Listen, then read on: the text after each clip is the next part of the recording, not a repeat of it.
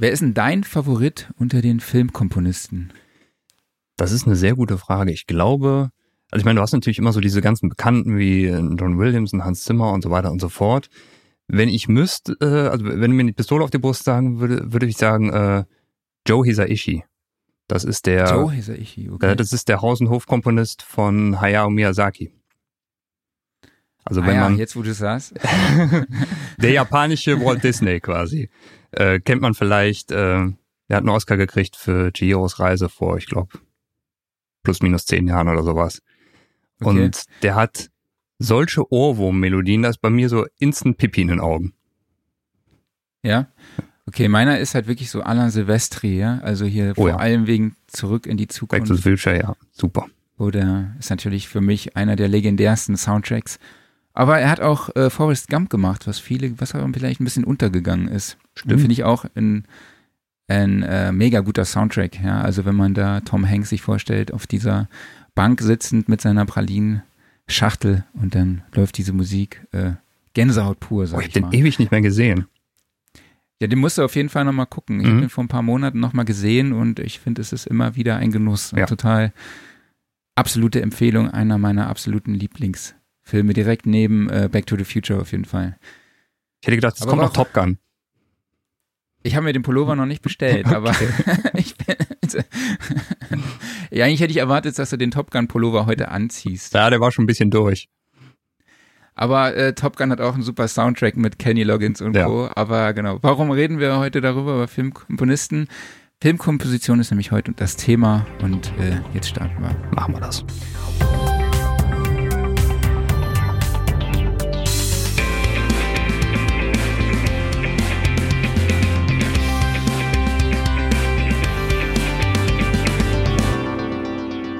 Ja, Sound Recording Wochenrückblick, Ausgabe 52. Ich spreche mit meinem Kollegen, der heute leider nicht den Top Gun Pullover anhat, Klaus Beetz. Und ich mit meinem Lieblingschefredakteur Marc Bohn. Und ihr habt vielleicht schon im Hintergrund gehört, dass auch in dieser Woche jemand zu Gast ist. Und wir begrüßen Filmmusikkomponist Andreas Meuser. Schönen guten Morgen, Andreas. Toll, dass du dabei bist. Guten Morgen. Guten Morgen. Danke für die Einladung. Erstmal, Andreas, wie geht's dir? Wo bist du und was machst du gerade? Äh, mir geht's wunderbar. Ich bin in Leipzig. Äh, ich äh, bin gerade im Livecast-Podcast von Sound und Recording. Freue mich sehr. und zwischendurch äh, mache ich noch einen Film fertig. Also ich muss eigentlich, äh, davor habe ich noch komponiert und danach muss ich noch was machen. Also es ist äh, zu tun. Trotz Lockdown Also du ist bist einiges jetzt, los. dir wird nicht langweilig, ja? Auf keinen Fall, nee. Äh, an was für einem Film arbeitest du gerade? Kannst du das sagen oder? Ja, also äh, ich mache gerade mit meinem Partner Philipp Kümpel zusammen die Filmmusik zu dem Film äh, Die unerträgliche Leichtigkeit der Revolution. Das ist ein UFA-Spielfilm. der kommt in der ARD und der wird äh, im Frühjahr, also in Kürze dann ausgestrahlt und es geht um äh, Leipzig, um die äh, Montagsdemos, quasi wie aus der Jugendbewegung, die sich eigentlich für Umweltthemen äh, eingesetzt haben, eine politische Bewegung wurde, weil denen dann auch quasi der, das Reden äh, verboten wurde. Und dann haben sie sich gedacht, nö, machen wir nicht, wir machen weiter. Haben sich dabei eigentlich nichts gedacht und dann wurde das irgendwie immer größer und die Geschichte kennen wir ja alle. Ne? Und deswegen Klar. ist ja auch ein Grund, warum ich jetzt hier bin. Ich bin eigentlich aus dem Ruhrgebiet, äh, bin aber vor 20 Jahren nach Leipzig gezogen zum Musikstudium. Und das ist eigentlich nur möglich, weil äh, da damals das passiert ist. Das ist schon ganz krass. Inwieweit beeinflusst dich denn das Thema der Dokumentation? Also wie ziehst du dir daraus die Inspiration, jetzt vor allem bei diesem sozialkritischen Thema, sage ich jetzt auch einfach mal? Äh, also, ich sag mal, man folgt da doch sehr stark dem Wünschen, die der Regisseur vorgibt. Ne? Also der hat eine ganz konkrete Vorstellung, wie, wie sein Film sein soll. Und äh, dann zieht man sich mehr oder weniger daraus die Inspiration. Ähm, und ich kann vielleicht höchstens das Einzige, was ich, äh, was ich habe so eine Uralt-Gitarre mal hier aus, aus Leipzig aus, aus den 50er Jahren mal in so einem Second-Hand-Shop äh, geholt und äh, die ist jetzt ständig da drin. Äh, und die hat auch noch so einen abgeblätterten Aufkleber da drin. Das ist irgendwie ganz, ganz nice, dass man das so, diesen Sound der Revolution dann hier auch zu Hause hat als Instrument. Okay. Das hilft ein bisschen, weil das ist wirklich, äh, also tatsächlich Inspiration. Ich habe ja Ewigkeit nach einer Gitarre gesucht, nach einer Nylon-Gitarre, die irgendwie cool klingt. Alle klingen so glatt und die hatte von vornherein, die hat glaube ich auch noch die 30 Jahre alten Seiten drauf. Die klingt irgendwie einfach schön pappig, schön charaktervoll. Das ist quasi meine Inspiration. Cool. Ähm, da würde ich ganz gerne später nochmal drauf zurückkommen. Ähm, vorab vielleicht mal nochmal ein bisschen was über deinen Werdegang. Du hast schon erwähnt, du hast Musik studiert in Leipzig, richtig? Genau, in Leipzig habe ich Gitarre, äh, Popular, Jazz und Popularmusik studiert, ähm, mit dem Hauptfach Plektrum-Gitarre.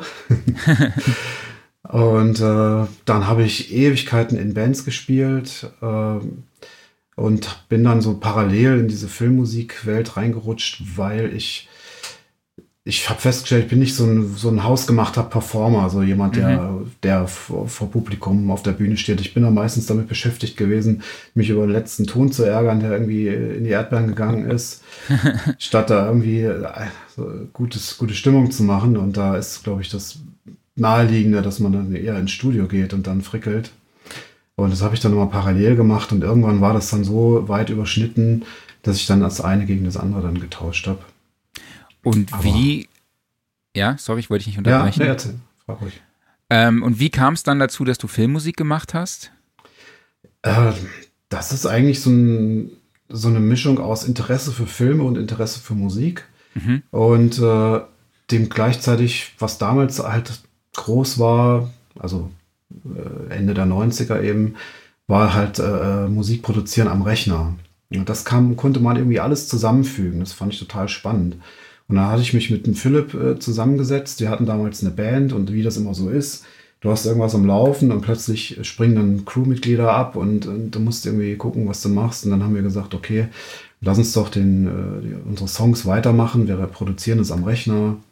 Äh, wir hatten damals auch mit einem Orchester sogar aufgespielt ähm, zum kleinen Orchester hier in Zeitz und wollten das dann einfach nochmal selber produzieren am, am mhm. Computer. Und dann war das so eine, ja, irgendwie, das war so thematisch so, ein, so, so eng, ne? dass man irgendwie sagt, okay, äh, Sampling, Orchester, Streicher, Film, Filme mag man, lass uns das doch mal probieren. Und dann haben wir äh, ja so Kurzfilme gemacht, Studentenfilme, immer mal geguckt, wer braucht Musik und so äh, an Musikhochschulen mal nachgefragt und dann immer mal mit so Diplomfilmen äh, zu tun gehabt. Also wenn Leute da die Regie studiert haben, dort ihren Abschluss gemacht haben, da äh, die Filmmusik zu machen. Da haben wir auch mit dem Filmorchester Babelsberg dann aufnehmen können, weil die das eben auch in diesen Abschlussklassen so machen und das war total spannend. Und seitdem haben wir da einfach immer probiert, irgendwie weiterzukommen. Mhm.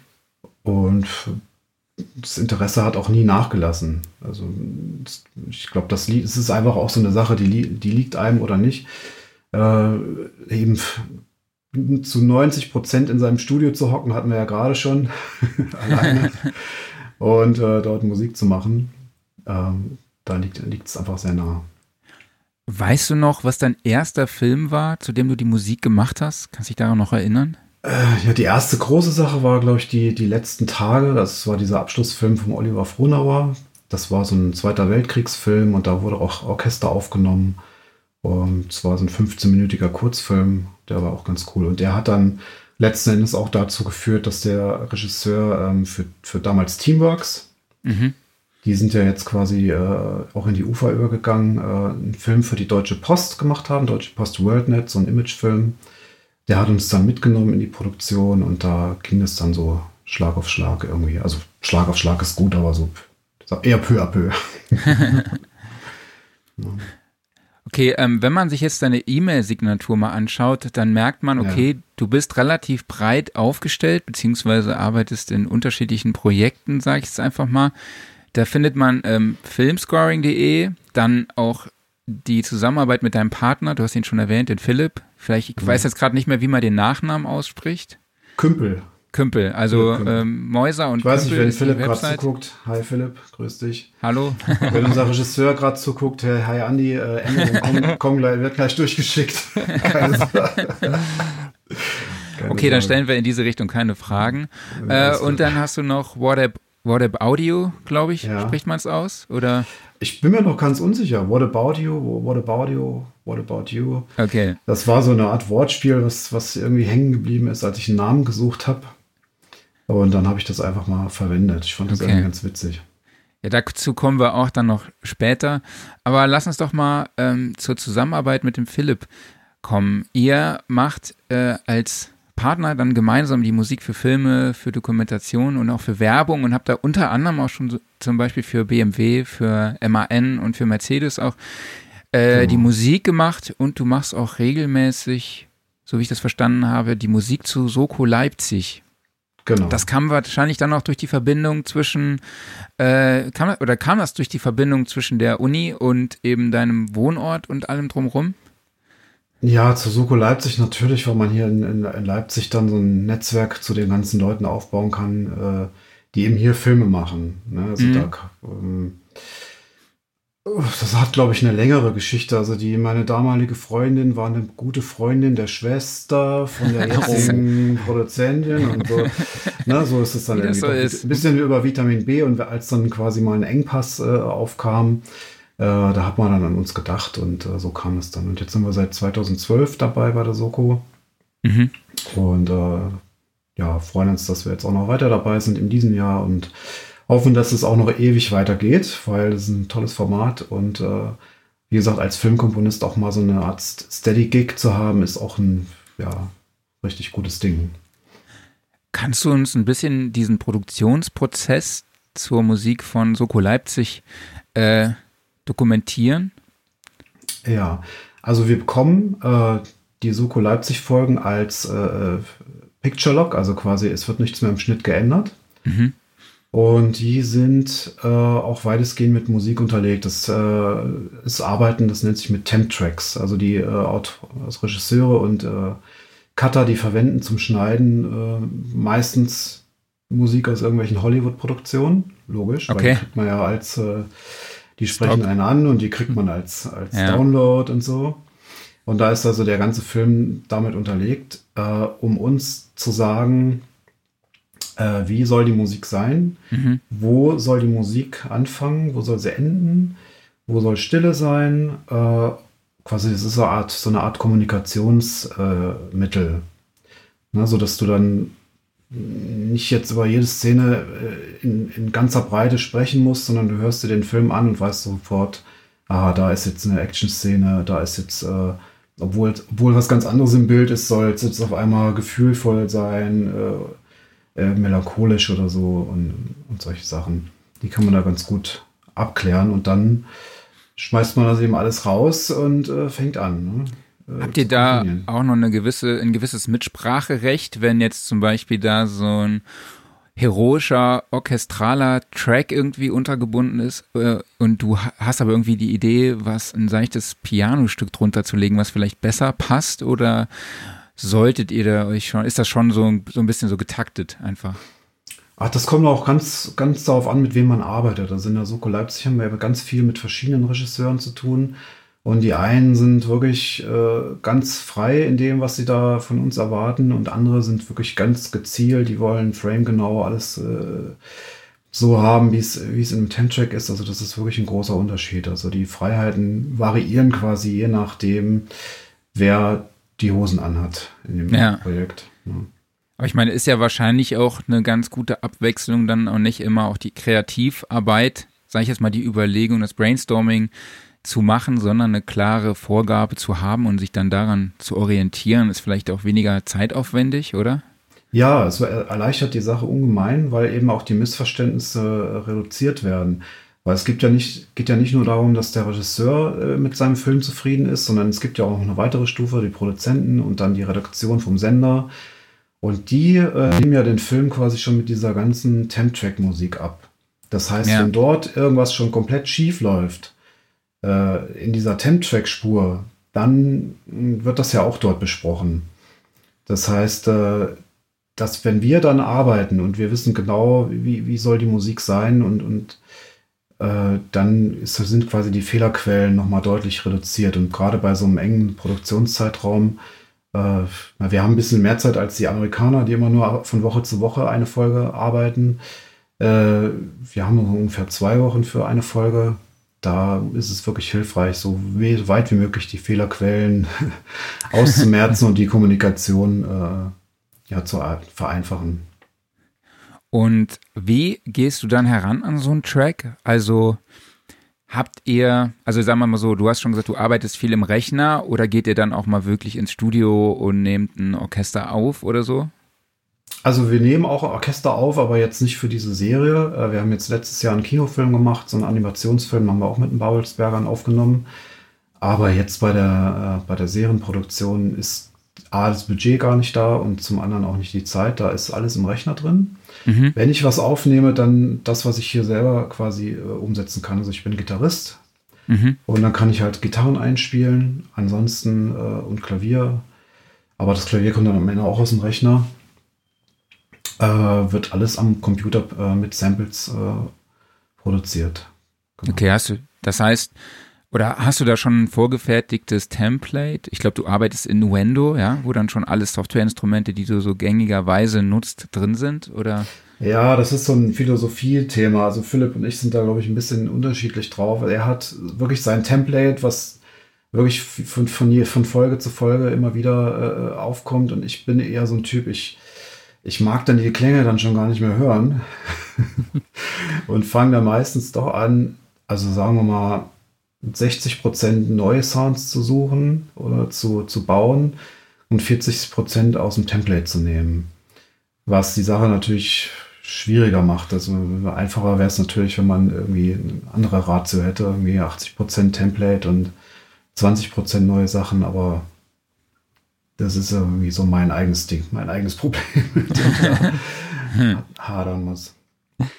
Ähm, wenn du diese äh, Temp-Tracks angeliefert bekommst, mich würde mal interessieren, mhm. ähm, wie oft passiert es dir, dass du da zum x-ten Mal äh, einen gewissen Klassiker drin hast, also das Thema aus dem Film, ähm, oder ist es auch so, dass das oft mal passiert, ähm, das, was jetzt gerade aktuell erschienen ist und vielleicht revolutionär ist, ähm, dass das auch dringend mit reingepusht werden muss?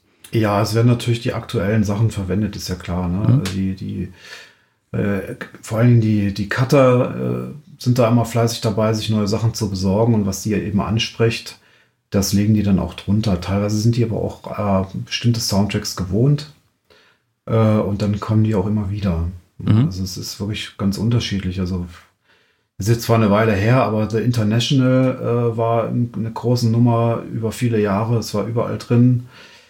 Äh, jetzt sind es gerade Sachen, die ich hier auch noch gar nicht kenne, also teilweise von, von Filmen und Produktionen, die es hier noch gar nicht gibt. Okay. Da sind die sogar schon so weit, dass sie sich da die, die Soundtracks besorgen. Das, äh, das ist auch wirklich unterschiedlich. Ja, mir war das sehr stark aufgefallen, nachdem äh, Stranger Things rausgekommen ist, dass auf einmal überall so ein 80s-Vibe mit drin war. Absolut. Mhm. In The Dark, ne? aber da sind wir ja unterschiedlicher Meinung.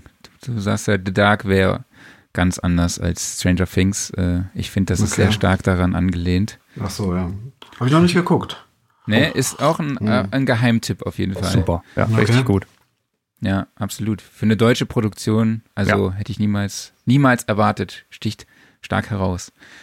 Cool. Ähm, aber erzähl uns doch mal, was sind denn so deine, ja, ist immer so die stupide Frage, so Lieblingstools, mit welchen Tools arbeitest du denn gerne?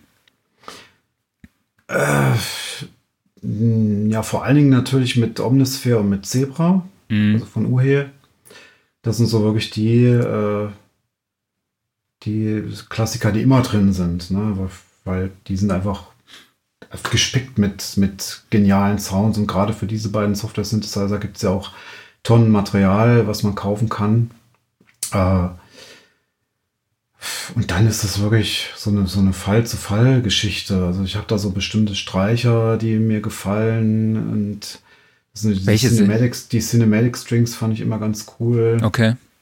Und dann habe hab ich mal angefangen, mir da so eine eigene Version daraus zu bauen, die ich dann immer verwende. Und also es ist auch wirklich von Fall, also dass ich wirklich von Fall zu Fall entscheide und dann das nehme, was in dem Moment am besten klingt. Das ist nicht immer unbedingt, also zu mir geht es mir so, das, das Template, was dann wirklich den, den besten äh, Sound für die Szene ergibt, sondern ich gehe dann wirklich rein und guck mal äh, aus meinen, weiß nicht, 20 Streicher-Libraries, ist das nicht noch ein besserer Klang dafür oder mhm. funktioniert das noch besser? Also da wie gesagt, da bin ich wahrscheinlich ein bisschen eigen, dass, dass ich da mich immer nicht so gern festlege auf eine Sache.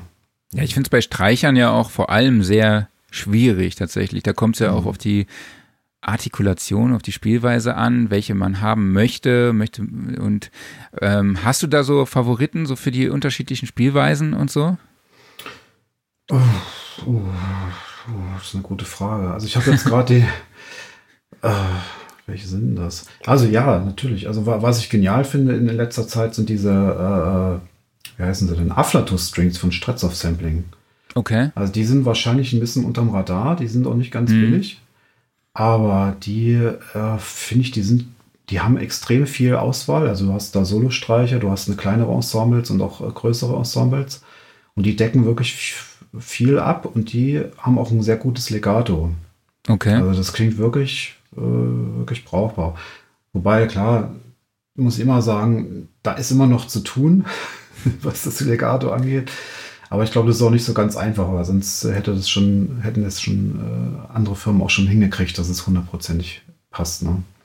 Also es ist in jeder Streicher-Library, die, die neu rauskommt, wird erstmal gecheckt, irgendwie, wie, wie läuft das. Und dann hast du immer den einen Ton, der eben nicht funktioniert. Das ist übrigens auch so eine Sache. Du hast so eine, so eine Lieblingslibrary und plötzlich für dein Stück funktioniert die auf einmal nicht mehr. Aus irgendeinem Grund gibt es einen einen Ton oder den einen Intervall, den kriegst du einfach nicht zum Klingen. Warum auch immer. Und dann äh, muss eben ein anderer Sound her. So ist es. Ja, beim Piano ist es da wahrscheinlich deutlich einfacher, oder? Piano ist deutlich einfacher. Also lustigerweise, ich bin jetzt gerade, darf, das darf man gar nicht so sagen, aber ich finde gerade aus dem Triton äh, von Korg okay. so ein Patch, der heißt Dark Piano. Und das ist, glaube ich, kein echtes Piano, aber irgendwie in diesen ganzen Filmmusik-Settings für mich funktioniert der einwandfrei. Der ist, der ist schön dumpf und warm und ist aber auch berechenbar. Also man, manchmal hast du ja so Samples, die machen dann in verschiedenen Velocity-Zonen Dinge, die man jetzt nicht unbedingt will und irgendwie funktioniert der Sound ganz gut für mich. Ansonsten finde ich äh, vom Piano her, ich komme jetzt leider nicht so ganz drauf. Äh, ja, es ist, müsste ich mal nachgucken. Ich komme gleich drauf. Erstmal weiter reden. Ähm, von UVI. Wie heißt denn dieses Piano? Muss ich mal schnell nachgucken. Ravenscroft. Okay. Das Ravenscroft Piano. Das ist ein absoluter Tipp von mir. Du packst hier Geheimtipps aus, auf jeden Fall. Finde ich gut. Ja, sehr gut. Da muss ich mal ganz kurz zwischengrätschen, weil du sagtest hier den, äh, den Patch aus dem Korg Triton, den, äh, das darf man so eigentlich gar nicht erwähnen. Wieso? Naja, weil es gibt ja tausende äh, Cinematic Piano Libraries, die mit 100.000 Velocity-Layern äh, mhm. aufgenommen wurden, wie Noir oder so. Noir ist auch geil von Native Instruments, keine Frage. äh, oder ähm, Art des Malmsjö, Malms, wie heißt denn das? Malmsö Piano von Art mhm. Vista. Aber das äh, ich weiß gar nicht, ob das überhaupt Samples sind in dem Triton. Das ist wahrscheinlich ein Synth-Patch oder so. Keine Ahnung. Ja, das kann gut sein, aber ich, ich finde das also gerade bei diesen alten Kisten, so aus, sagen wir mal aus den 90ern, äh, so interessant aus, was für geringen Mitteln, die da einen wahnsinnigen ja. Sound rausholen. Ne? Ich meine, guck dir heutige Piano-Libraries an, die da irgendwie 10, 20, 30 Gigabyte schwer sind, in keine Ahnung, was für Varianten gesampelt sind. Ja. Ne? Und natürlich klingen die toll, aber es ist jetzt auch nicht so, dass die hundertmal besser klingen würden, ne? nee. sondern die haben so ein gewissen Also was mir immer fehlt, und das ist auch vielleicht so eine Sache, warum ich mein eigenes Projekt starte oder gestartet habe, ist, dass, dass man im, also du hast ein Piano mit, wie du sagtest, mit 30 Layern und, und hast nicht gesehen. Aber mir fehlt dann immer so ein bisschen der, der Hintergrund, für was für eine Musik soll jetzt eigentlich der Sound bestimmt sein. Also es würde wahrscheinlich reichen, wenn du ein, ein Layer hast oder zwei Layer, der einfach zugeschnitten ist auf eine ganz bestimmte Situation. Jetzt, mhm. Ich spreche jetzt von Filmmusik natürlich in, in erster mhm. Linie, aber auch der, im Pop-Bereich ist es ja auch so. Du hast ja auch nicht äh, in jedem Song dann die ganze, gesamte Bandbreite von so einem Piano drin. Du hast ja meistens, weiß nicht, einen Anfang oder irgendwas, was, was dich anspricht an einem Sound, vielleicht in den, äh, in den niedrigen Velocity-Layern und gehst dann gar nicht höher, weil dann wird es ja immer blecherner und blecherner. Und äh, das ist so, was mir teilweise ein bisschen fehlt. So eine, so eine Fokussierung auf den Grund, warum gibt es diesen Sound überhaupt. Mhm. Also, Vielleicht kann ich das ja mal angehen. Das ist im Endeffekt der Unterschied zwischen, ähm, du hast eine Library, die wirklich für einen Pianisten äh, konzipiert ist, der das alles ist aus dem Instrument das, rausholt. Ne? Ja, und du bist halt jemand, du brauchst genau diesen einen Sound und musst den da irgendwie herausziehen. Ne? Genau. Jetzt hast du Werbung gemacht wieder für hier den Kollegen mit Noir, ne? Grüße auch an die Produzenten hier, Stefan Lemke nochmal. Mhm. Ja, ja, Noir ist fantastisch, also gutes Produkt. Dankeschön. Absolut, absolut. Ähm, spielen denn Notationsprogramme für dich eine Rolle? Arbeitest du viel damit? Nee, gar nicht. Naja, also es ist so Notenkenntnis, mhm. aber Notenkenntnis und so hast du ja wahrscheinlich schon. ja, ich habe schon meine Notenkenntnisse, aber das spielt in, also im Alltags von mir jetzt nicht so eine große Rolle. Und dass wir wirklich Aufnahmen mit einem Orchester machen, wie letztes Jahr, das ist eher so eine Ausnahme und da muss man mhm. dann immer gucken, wie kriegt man das jetzt aus seinem Sequenzer da raus. Das ist dann immer eine Riesenpopelei. Will ich, will ich, nicht, will ich nicht jeden Tag machen müssen. Ja. Okay, ähm, vielleicht können wir jetzt, du hast ja auch eben schon angesprochen, mal über deine, ja, diese äh, Musiklibrary sprechen, die du halt auch aufbaust. Das heißt, ähm, oder möchtest du es vielleicht erstmal vorstellen und erklären, was, um was es sich dabei handelt? Ach so, ja, na, wir haben, äh, ich fange mal so an, wir haben ja viele Dokumentarfilme vertont, wir haben 30 Folgen von Geschichte Mitteldeutschlands gemacht. Das ist so ein Geschichtsformat im MDR, was es leider nicht mehr gibt. Mhm. Und die ganzen Autoren und Editoren, die kamen dann immer noch so an und haben andere Filme gemacht und meinen so, oh, eure Musik da von der Folge so und so äh, die brauchen wir jetzt. Äh, können wir die haben? Mhm, haben wir gesagt, ja, klar, ihr habt ja die Musik. Und dann kam so ein bisschen äh, die Idee, okay, man kann jetzt darauf aufbauen und äh, auch mit, mit ich glaube, es kam sogar eine Anfrage von, von der Berliner Production Library. Und ich hatte auch mit Sonoton gesprochen und denen war eben das Problem, dass die Musik, die wir aus den Filmen, also die aus den bestehenden Filmen nehmen, die waren ja noch mit bestimmten Rechten belegt. Ne? Also die Produktionsfirmen haben ja nach wie vor das Recht, diese Filme mit der Musik einzusetzen. Und das war den Production Libraries dann äh, zu heikel. Die wollten Exklusivrechte haben. Und da haben wir gesagt, mhm. na, aber wenn wir doch so viele Anfragen kriegen von Leuten, die wir auch persönlich kennen, weil wir wirklich ein großes Netzwerk in der Richtung haben, dann machen wir es halt einfach selber. Und äh, haben wir jetzt angefangen, aus den ganzen Stücken, die wir äh, im Archiv haben, Alben zu erstellen, nach, Them nach Themen sortiert. Und äh, erstmal hatten wir die auf unserer äh, Filmscoring-Website, also diese, äh, die, mhm. wo es um unsere Filmmusik geht. Und jetzt habe ich, um das zu vereinfachen, im letzten Jahr eine eigene Website dafür gebaut, mit einem einfacheren System, die Sachen einzeln runterzuladen oder vorzuhören. Ähm, und jetzt haben wir quasi eine eigene Production äh, äh Music Library, auf die äh, Filmemacher zugreifen können und die in ihre F Filme einbauen können. Und jetzt gab es zum Beispiel Sonntag äh, Titel, Thesen, Temperamente in der ARD. Und da habe ich jetzt wieder gesehen, dass da wieder einige Sachen äh, liefen von uns und das läuft dann immer so neben, nebenbei quasi. Ach cool. Mhm. Ähm, und das sind dann aber Titel, oder beziehungsweise produziert ihr dann extra auch Titel für diese Libraries oder? Äh, bisher haben wir es noch nicht gemacht. Wir haben jetzt erstmal unser Archiv äh, gemistet. äh, gemistet ist falsch, aber äh, durchwühlt nach, nach Sachen, die man dort äh, reinstellen kann. Aber das ist dann auch irgendwann zu Ende und dann äh, werden wir wahrscheinlich anfangen, dafür auch richtig zu produzieren. Aber es ist äh, im Moment ist es noch nicht so weit. Also im Moment ist es dann eher so, dass ihr Tracks praktisch aufgreift, die ihr für eine andere Serie oder für eine Produktion schon mal erstellt genau. habt und die dann eventuell nicht gepickt wurde. Genau, das sind Sachen, die äh, entweder rausgeflogen sind beim, äh, bei einer bestimmten Produktion oder auch Sachen, die gelaufen sind, wo wir ähm, die, die Nutzungsrechte behalten konnten. Also oft ist es ja mhm. so, Filmmusiker haben ja das Problem, dass die Produktionsfirmen äh, an die Verlagsrechte ran wollen. Da gibt es mhm. dann ganz klare Vorgaben. Ihr kriegt den Auftrag nur, wenn wir die Verlagsrechte kriegen. Und da wurde auch schon von allen möglichen Verbänden gegen vorgegangen und ist aber letzten Endes in der Praxis ja nach wie vor so. Ne? Und wir haben aber oft Glück gehabt, dass wir das eben nicht hatten. Wir haben quasi die, die Rechte behalten können. Und deswegen können wir das auch so machen.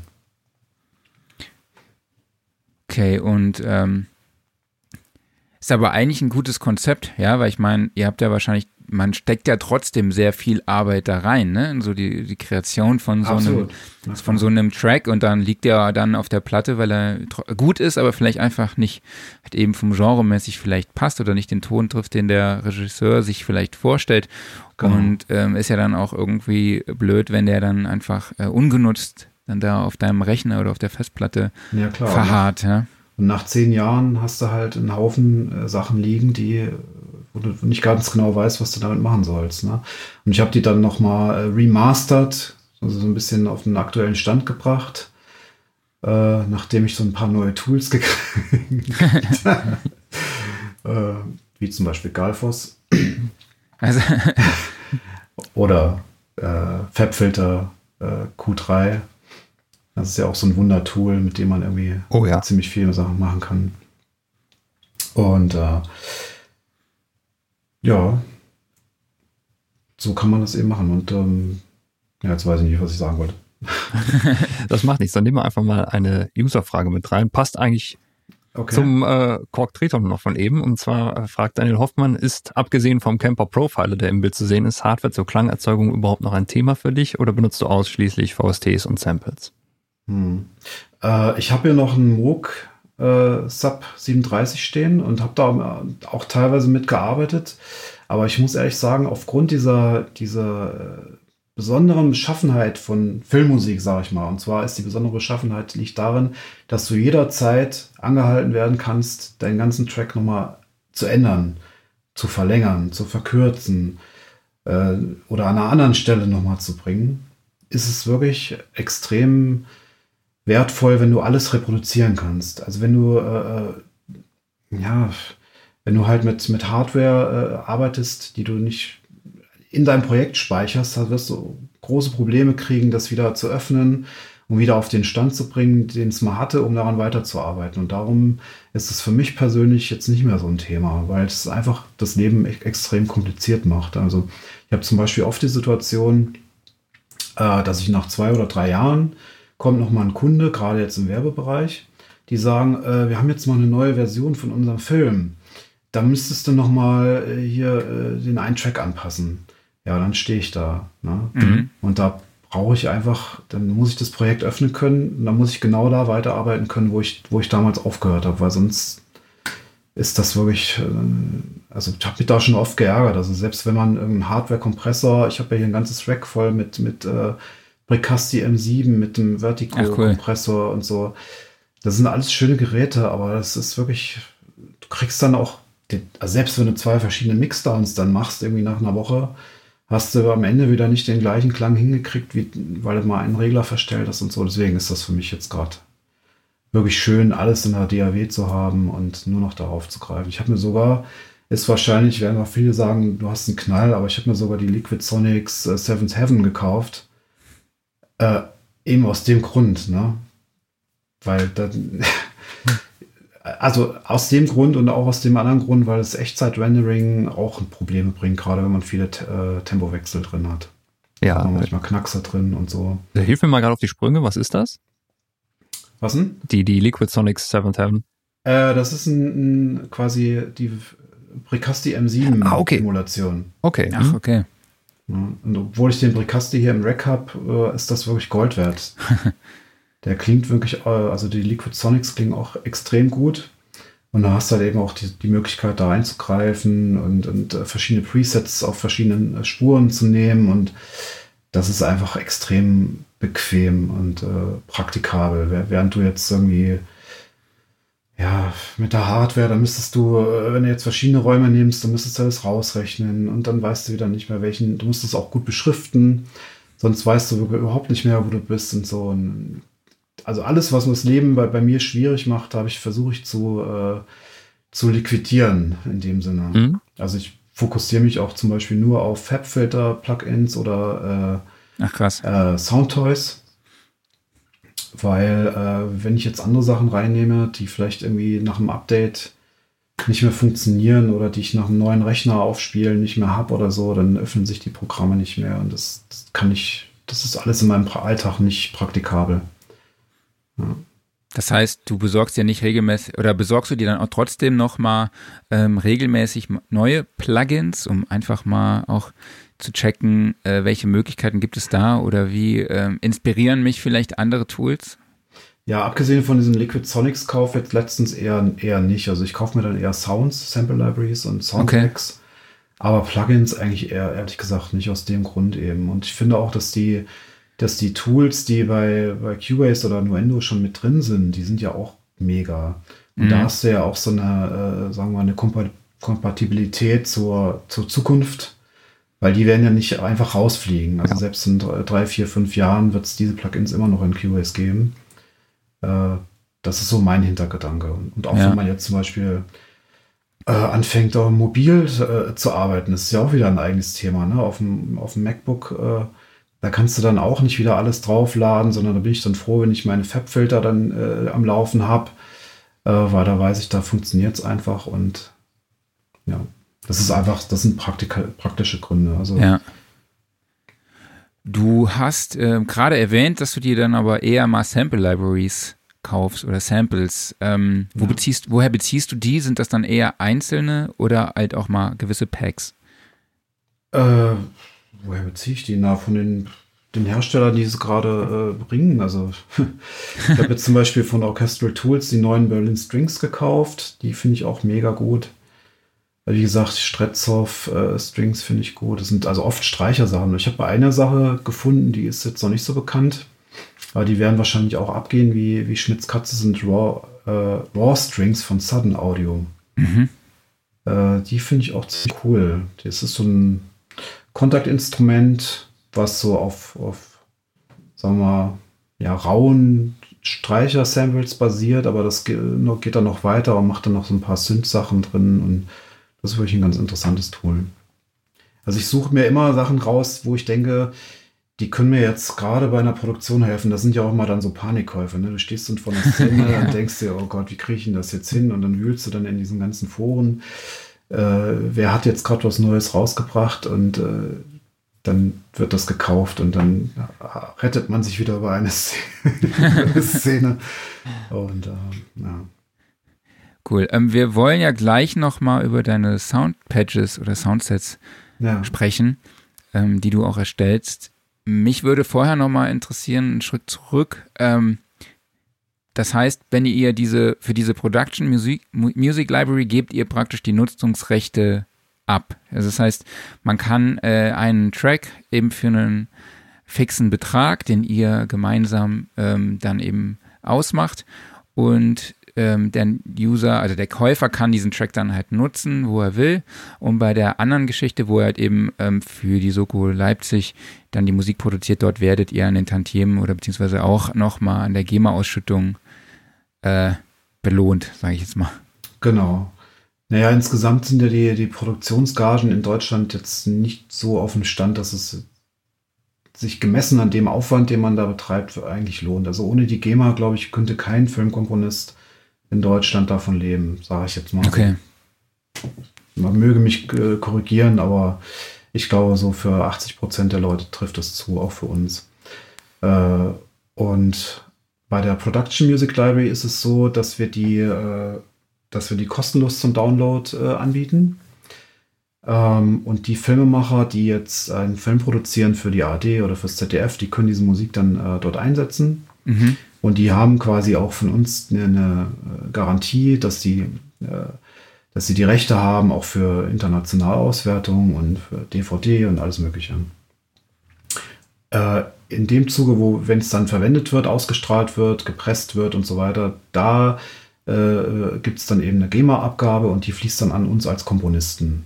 So, das okay. ist quasi die, die Idee dahinter und auch die Idee hinter allen anderen äh, Production Music Libraries wie BMG oder Sonoton oder so, die äh, funktionieren genauso. Und dann gibt es den anderen Fall, jemand möchte zum Beispiel einen Film produzieren, der nicht im Fernsehen läuft, der meinetwegen äh, ein Imagefilm ist für eine bestimmte Firma, der auf einer Messe gezeigt wird oder auf einem Datenträger äh, veröffentlicht wird oder, oder, vielleicht auf der eigenen Website.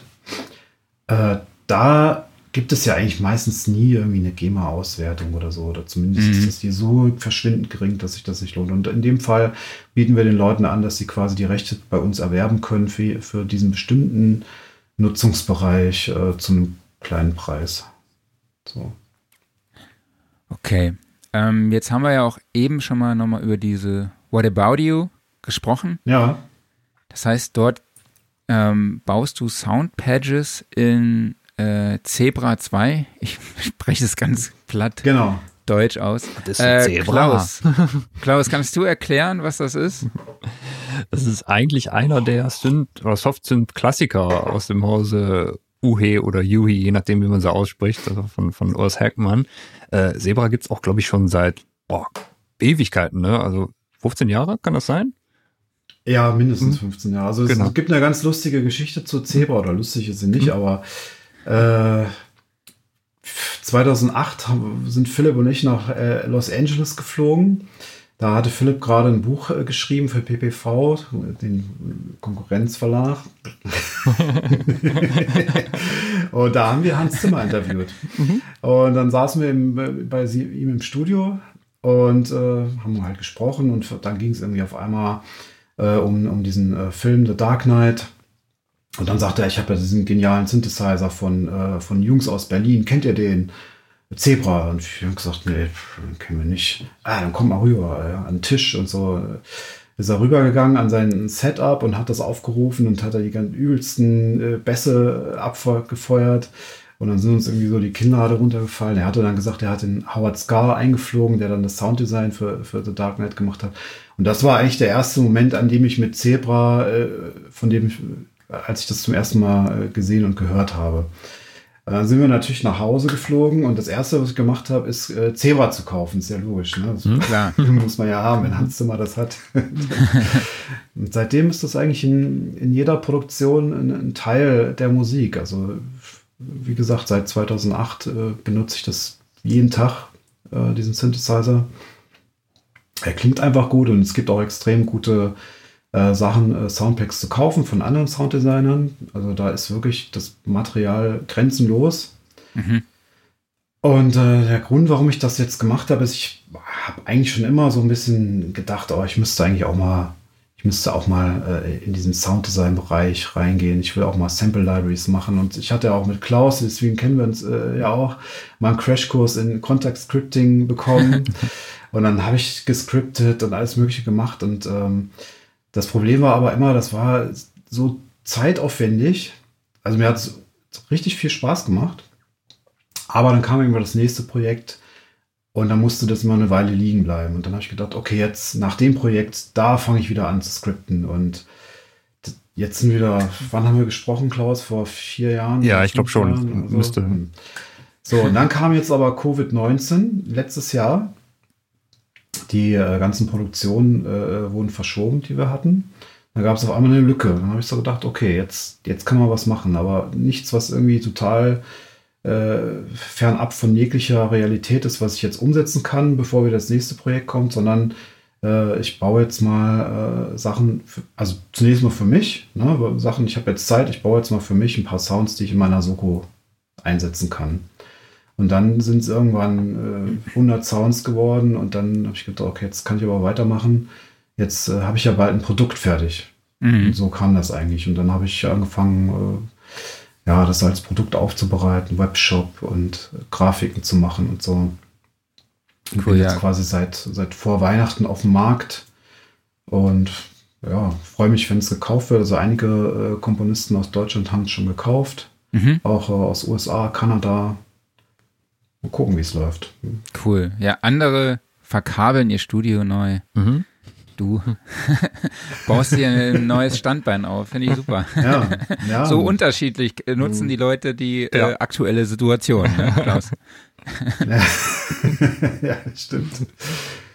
Ja, wie gesagt, ich habe die Kabel so weit reduziert, wie es nur irgendwie geht. Ich bin okay. froh, dass man, also ja. Das ist nichts für mich. Bei mir werden ja, Klaus kauft sich ja, Klaus hm. kauft sich ja jede Woche gefühlt einen neuen Synthesizer und der, die müssen ja dann natürlich auch irgendwie verkabelt werden, sodass sie auch jederzeit abrufbar sind, ne? Logisch. Ja. Müsste ich eigentlich mal wieder ja, was mich ja wahnsinnig, was, was mich ja wahnsinnig macht zum Thema Hardware, Und das ist ja auch bei Gitarren oder bei, beim Amp so, wenn du das irgendwie mal ein Jahr nicht benutzt hast, aus irgendeinem Grund, ne? Und du willst ja. es dann unbedingt jetzt in dieser Situation einschalten. Dann knackt und knistert das an allen Ecken.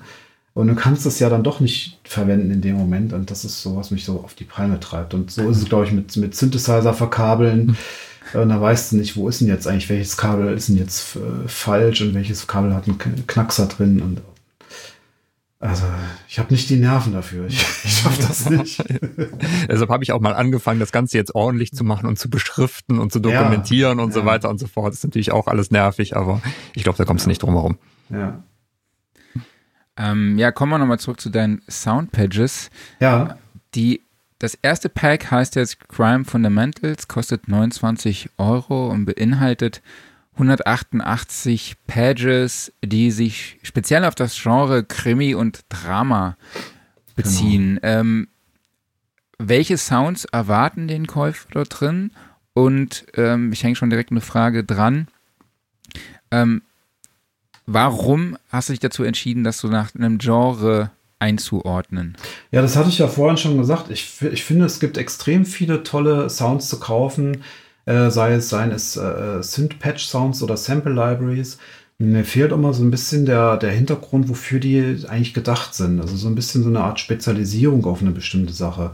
Weil oft sind die Sachen so allgemein gehalten und funktionieren dann, oder sagen wir mal anders, wenn ich jetzt so ein, so ein Soundpack kaufe, dann sind da immer so 10 bis 20 Prozent Sachen dabei, die ich für meine Produktion einsetzen kann. Der Rest mhm. ist so, entweder zu wild oder in irgendeiner Form nicht praktikabel jetzt für mich. Und um, ähm, das, was ich da jetzt probiert habe mit dieser Crime Fundamentals äh, Sache, ist eben ein Soundpack zu machen, was, was du in so einer Art Krimi, Drama, Serie oder Film einsetzen kannst, wo jeder Sound einen bestimmten Sinn hat. Also äh, mhm.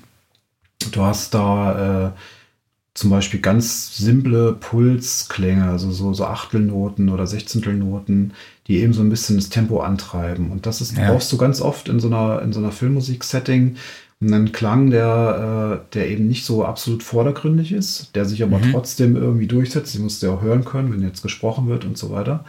Aber der darf auch nicht so verrückte Sachen machen. Also, dass der jetzt äh, dass der jetzt zehn Sekunden lang extrem gut funktioniert und auf einmal driftet der dann ab in irgendwas, was, was die ganze Szene sprengt. Das habe ich ganz oft, dass ich Presets von anderen Sounddesignern zähmen muss, damit ich die einsetzen kann. Und dann suche ich immer, wo ist denn jetzt eigentlich der, der Knopf, der jetzt das und das gemacht hat. Äh, und ähm, in mein Soundpack äh, soll jetzt quasi eigentlich gleich funktionieren. Also ich habe jetzt zum Beispiel auch, ähm, was Controlling angeht, alles aufs Modwheel gelegt, was diesen Sound äh, verändern kann. Mhm. Und das Modwheel aber auch so weit eingegrenzt, dass die Veränderungen, die der Sound macht, dann immer noch funktionieren in einem Film.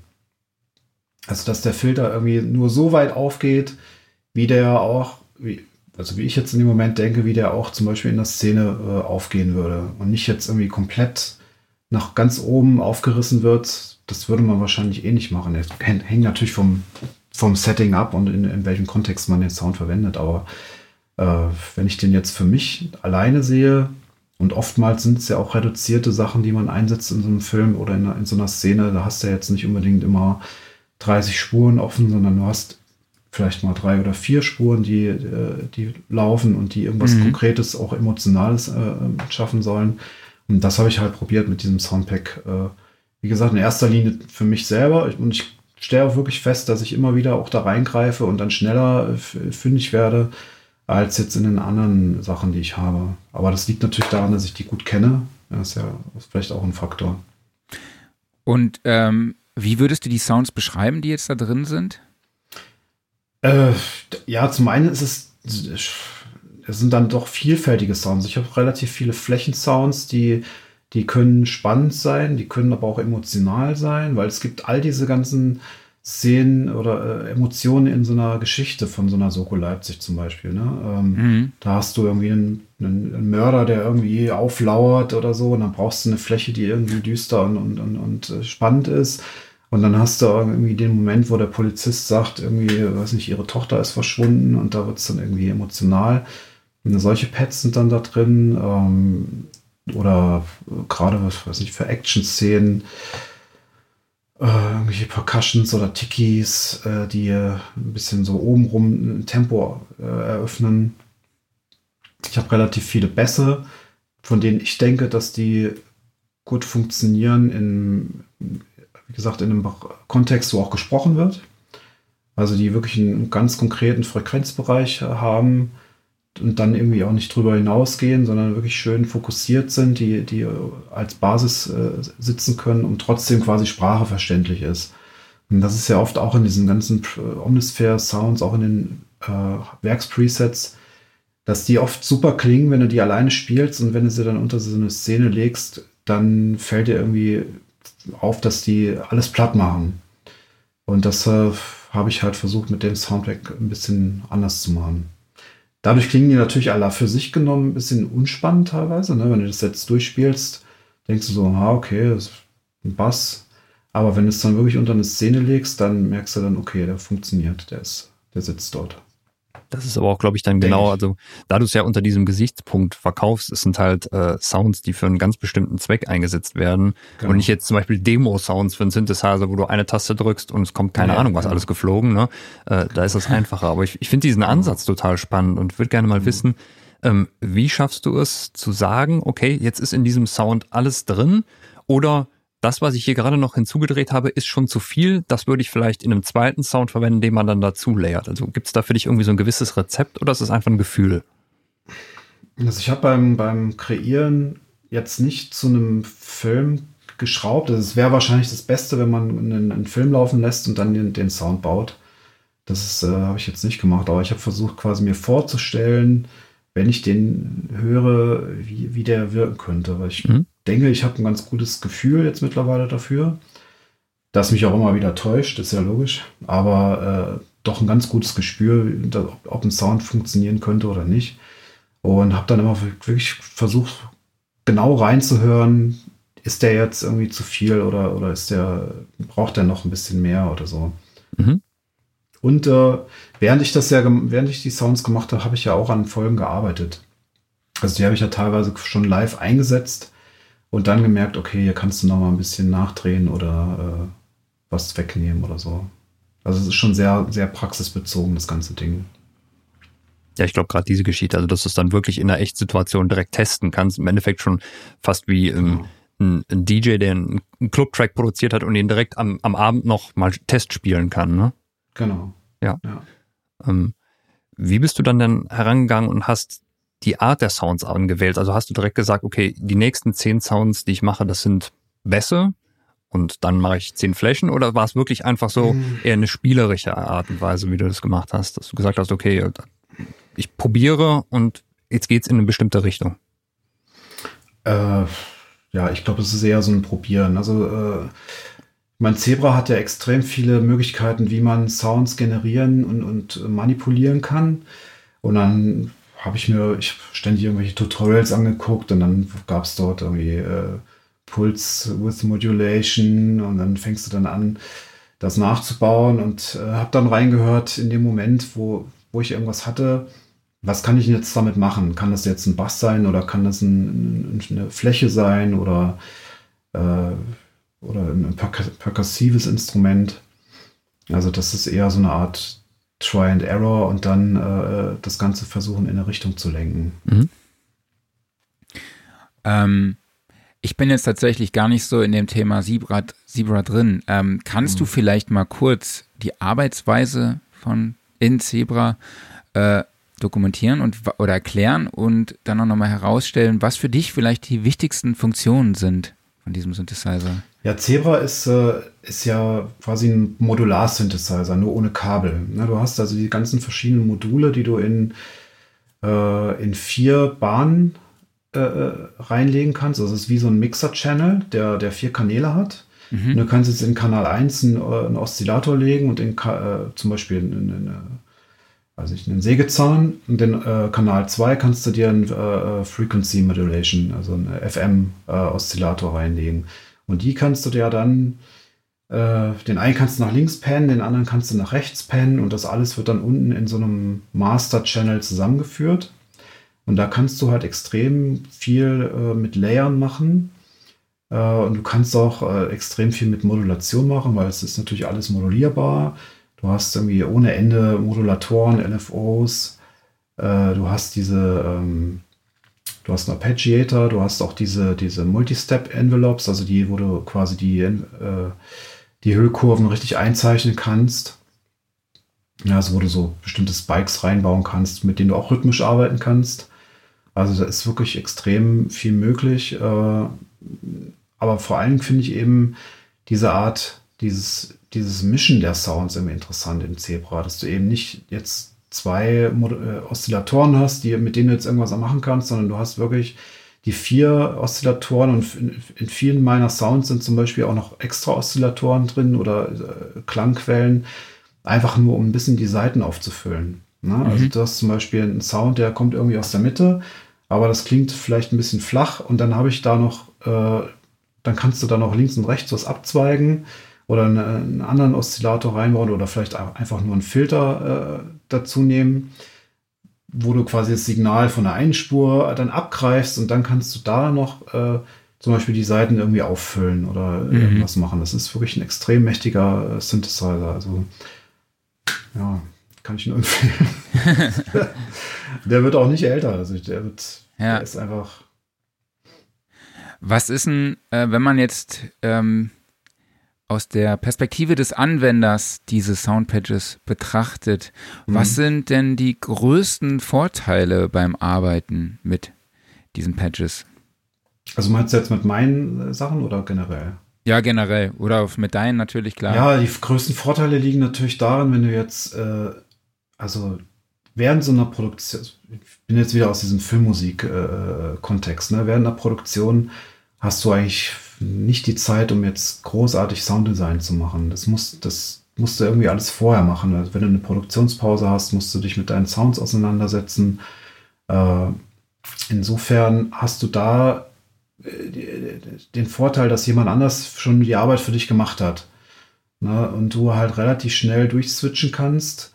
Du kannst auch Zebra ist extrem schnell. Du kannst also wahnsinnig schnell durch die Presets gehen und äh, einen geeigneten Sound für dich finden. Das ist wirklich ein äh, extremer Vorteil. Und dann hast du halt die Möglichkeit, äh, also nehmen wir mal an, du hast jetzt ein, du hast jetzt ein Sechzehntel Bass, du brauchst aber einen Achtel Bass. Das ist, und dann gehst du einfach in Zebra rein und schaltest den auf Halbzeit und dann äh, hast du den angepasst. Das ist, geht rasend schnell. Also es ist wirklich äh, du baust da auf eine Arbeit auf, die jemand anders für dich gemacht hat und kannst aber trotzdem auch noch dein eigenes mit reinbringen. Jetzt ist ja so dein, dein erstes äh, Pack heißt Crime Fundamentals. Mhm. Ähm, wie muss ich mir als Laie da vorstellen? Also was charakterisiert Krimi-Sounds? Ja, sagte ich ja gerade. Also es gibt mhm. eigentlich kein wirkliches Kriterium, was ein Krimi-Sound charakterisiert, weil ein Krimi besteht ja immer aus einer Geschichte, die mehrere Emotionen ver, äh, beinhaltet. Also das kann eine Spannung sein, das kann aber auch eine Trauer sein, eine Emotion sein, das kann eine Verfolgungsjagd sein, das kann aber auch eine Verhörsituation sein. Das ist wieder eine, ganz eigene Disziplin, sage ich mal, also eine spannende Verhörmusik zu komponieren, weil da wird in der Hauptsache, Hauptsache ja gesprochen. Ne? Und da musst du halt irgendwie gucken, dass du eine Spannung schaffst und die Emotionen der, der Figuren mitnimmst, ohne dass du eigentlich wirklich auffällig bist mit deiner Musik. Ähm, insofern es bildet das emotional ein ganz großes Spektrum ab. Hm, da kann ich jetzt gar nicht so wirklich ja. das auf eine Sache eingrenzen. Es gibt ja wahrscheinlich auch nochmal Überschneidungen zu anderen Genres. Also in einem Krimi will es ja sicherlich ja, auch mal eine Action-Szene ja, geben und ähnliches. Ne? genau. Klar. Oder genau. von mir aus ist da auch mal eine Liebesszene drin oder sowas, ne? Aber genau. man braucht ja irgendwie genau. einen griffigen ja, Sound für das, äh, griffigen Namen für das ganze genau. Pack. Ne? Manch, oft gibt's ja auch irgendwie eine Auflösung mhm. am Ende und da äh, hast du dann manchmal so Glas, glashafte Klänge, so ganz hohe äh, emotionale Pads oder so, die dann mit Klavier äh, dann gedoppelt werden oder so. Also das sind viele verschiedene ich sag mal, vor allen Dingen emotionale Ansätze. Also es ist jetzt nicht so, dass ich jetzt rangehe und sage, der, der Zebra klingt total genial. Äh, ich mache da jetzt irgendwie was möglich ist, sondern ich habe versucht, ganz genau reinzuhören, was gibt mir dieser Sound, den ich gerade baue, für einen emotionalen Input für meine, für meine Geschichte, die ich gerade vertone. Mhm. Das ist so mein Versuch quasi. Kurze Zwischenfrage von mir. Weißt du schon, was du als nächstes Pack machst? Ja, gute Frage. äh, ja, es liegt natürlich nahe, dass ich nochmal versuche, nochmal in die ähnliche Richtung zu gehen, aber wahrscheinlich versuche ich nochmal ein bisschen konkreter in diese extremere Seite der Sache zu gehen. Also ich glaube, was Goof noch vielleicht probieren kann, das sind Sachen, die so mehr in diesen Horrorbereich gehen, um so richtig, so richtig harte Sequenzen äh, zu bedienen. Also so, mm. so richtig. Aber ich habe, wie gesagt, jetzt noch gar nicht äh, daran gedacht im Moment. Mhm. Okay. Mhm. Sollen wir mal auf die User-Fragen schauen? Da haben sich mittlerweile noch diverse angesammelt. Und äh, da gibt es zum Beispiel eine Frage von Rocktracks Audioproduktion. Wie kann der Weg aussehen, in diesem Bereich, also wahrscheinlich im Bereich Filmmusik, aktiv zu werden? Ja, ich sage immer, wenn ich die Frage kriege, das kann irgendwie äh, ganz lange dauern, in dem Bereich aktiv zu werden, oder es kann ganz schnell gehen, je nachdem, wen man kennt. Also wenn, äh, wenn gerade einer aus der Familie ein äh, berühmter Regisseur ist, dann hat man natürlich einen guten Zugang zu dieser ganzen Welt. Und wenn man das nicht hat, äh, so wie wir, dann ist das ein langer Zugang zu dieser Welt. Da muss man wirklich gucken, äh, mit wem kann ich mich vernetzen. Und es hängt wirklich von den Leuten ab, die man, die man wirklich persönlich kennt. Also es gibt, äh, ich habe immer das Gefühl, in, in Amerika gibt es immer so diesen Modus, wer gerade angesagt ist, der wird angefragt. Aber das gibt es in Deutschland meiner Meinung nach nicht. Also es ist jetzt nicht so, dass jetzt irgendwie ein Komponist da ist, der jetzt der große äh, Top-Komponist ist, den man dann nimmt, sondern dass alle sich quasi auf ihren persönlichen Kontakten äh, ihre Karriere aufbauen. Und so geht auch der Weg rein, letzten Endes. Ne? Man muss irgendwie bei den Leuten anfangen, die äh, auch Vertrauen haben, vielleicht jemanden äh, zu beauftragen oder zu nehmen, der, der das zum ersten Mal macht. Ne? Und dann muss man eben genau an die Leute äh, geraten oder die sich suchen. Die kann man auch aktiv finden. Das haben wir ja auch gemacht über diese Musikhochschulen, äh, nicht Musikhochschulen, sondern die Filmhochschulen. Da, wo äh, die ganzen Regisseure ausgebildet werden, ist natürlich die erste Anlaufstelle in Ludwigsburg und in Berlin gibt es, glaube ich, auch äh, eine Hochschule. Das wäre ein möglicher Weg. Und ansonsten glaube, wirklich, äh, ja. Ansonsten jetzt als Übung irgendwie Filme zu vertonen oder die als, als, äh, als Demo irgendwo reinzustellen, bringt, glaube ich, nicht so viel, wenn ich das aus meiner Sicht jetzt aus, äh, auswerte. Mhm. Dann haben wir eine Frage von äh, Sean Sabo. Gibt es Stock-Sites, die du empfehlen kannst, um in das Thema mal einzusteigen? Ja, das äh, verstehe versteh ich die Frage nicht. Wie versteht denn ihr die Frage? Äh, in welches Thema? Ich bin mir ehrlich gesagt auch unsicher. Ich denke mal, das Thema wird wahrscheinlich sein, allgemein in, in äh, Filmkomposition. Stock-Sites. Ach so, vielleicht äh, um Filme zu kriegen, die man hm. vertont hm. oder so? Also mir sagen die Seiten leider auch nichts, von daher kann ich da nicht also helfen. Also ich, ich, kann da jetzt auch nicht so wirklich helfen. Also wie gesagt, man kann als Übung, äh, kann man schauen, gut, jetzt hat, hat, keiner mehr DVDs oder so, um irgendwie das zu rippen in irgendeiner Form. Äh, sich, sich Sequenzen irgendwie rauszusuchen und die einfach nachzuvertonen. Es gab jetzt zum Beispiel, äh, was ein großes Thema war, war, glaube ich, äh, dieses Spitfire Competition von Westworld. Da haben ja auch viele äh, teilgenommen. Ich weiß nicht, ob ihr das mitbekommen habt. Da gab es eine Filmszene aus, aus der Serie Westworld, die man vertonen konnte. Mhm. Äh, ich weiß nicht, ob es die noch gibt. Müsste man mal gucken. Also was ich tatsächlich empfehlen kann, ist Pexels.com. Also ich mhm. habe ähm, wir haben ja mit der Band letzten Jahre, im letzten Jahr noch ein Album rausgebracht, was wir vor zehn Jahren äh, aufgenommen hatten. Und da fehlt uns natürlich dann auch Bildmaterial. Also habe ich mir bei Pexels.com einfach äh, verschiedene ja, Videoclips zu mhm. den einzelnen Emotionen, die zum Thema des Songs passten, heruntergeladen und die dann halt unter den Track ähm, drunter geladen, äh, drunter geschnitten. Ja. Ist jetzt, sage ich mal, nicht so persönlich, aber hat echt gut funktioniert und es hat auch wirklich total viel Spaß gemacht, auch die Entwicklung dabei zu sehen, wie die Musik halt die Emotionen des Bilds auch nochmal unterstützt. Also das ist wirklich absoluter. Wahnsinn und das kann ich halt echt empfehlen. Also pexels.com, da gibt's auch ähm, kostenlose Videos in einer unfassbar guten Qualität. Und da kann ich mir auch vorstellen, dass man da auf jeden Fall Material findet, an dem man sich dann auch mal als Filmkomponist üben kann. Mhm. Also ich glaube, dass Shutterstock äh, auf jeden Fall auch Videomaterial hat. Genau. Und äh, ich bin mir unsicher, was ich ja gerne benutze, ist Unsplash oder Pixabay für, für Mhm. Fotos. Ich weiß aber nicht, ob die Filmmaterial haben. Das Mhm. müssen wir mal gucken. Genau. Dann, Frage von Michael Stelz. Gibt es in der Werbemusik auch Trends wie in der Popmusik, an denen man sich orientieren muss?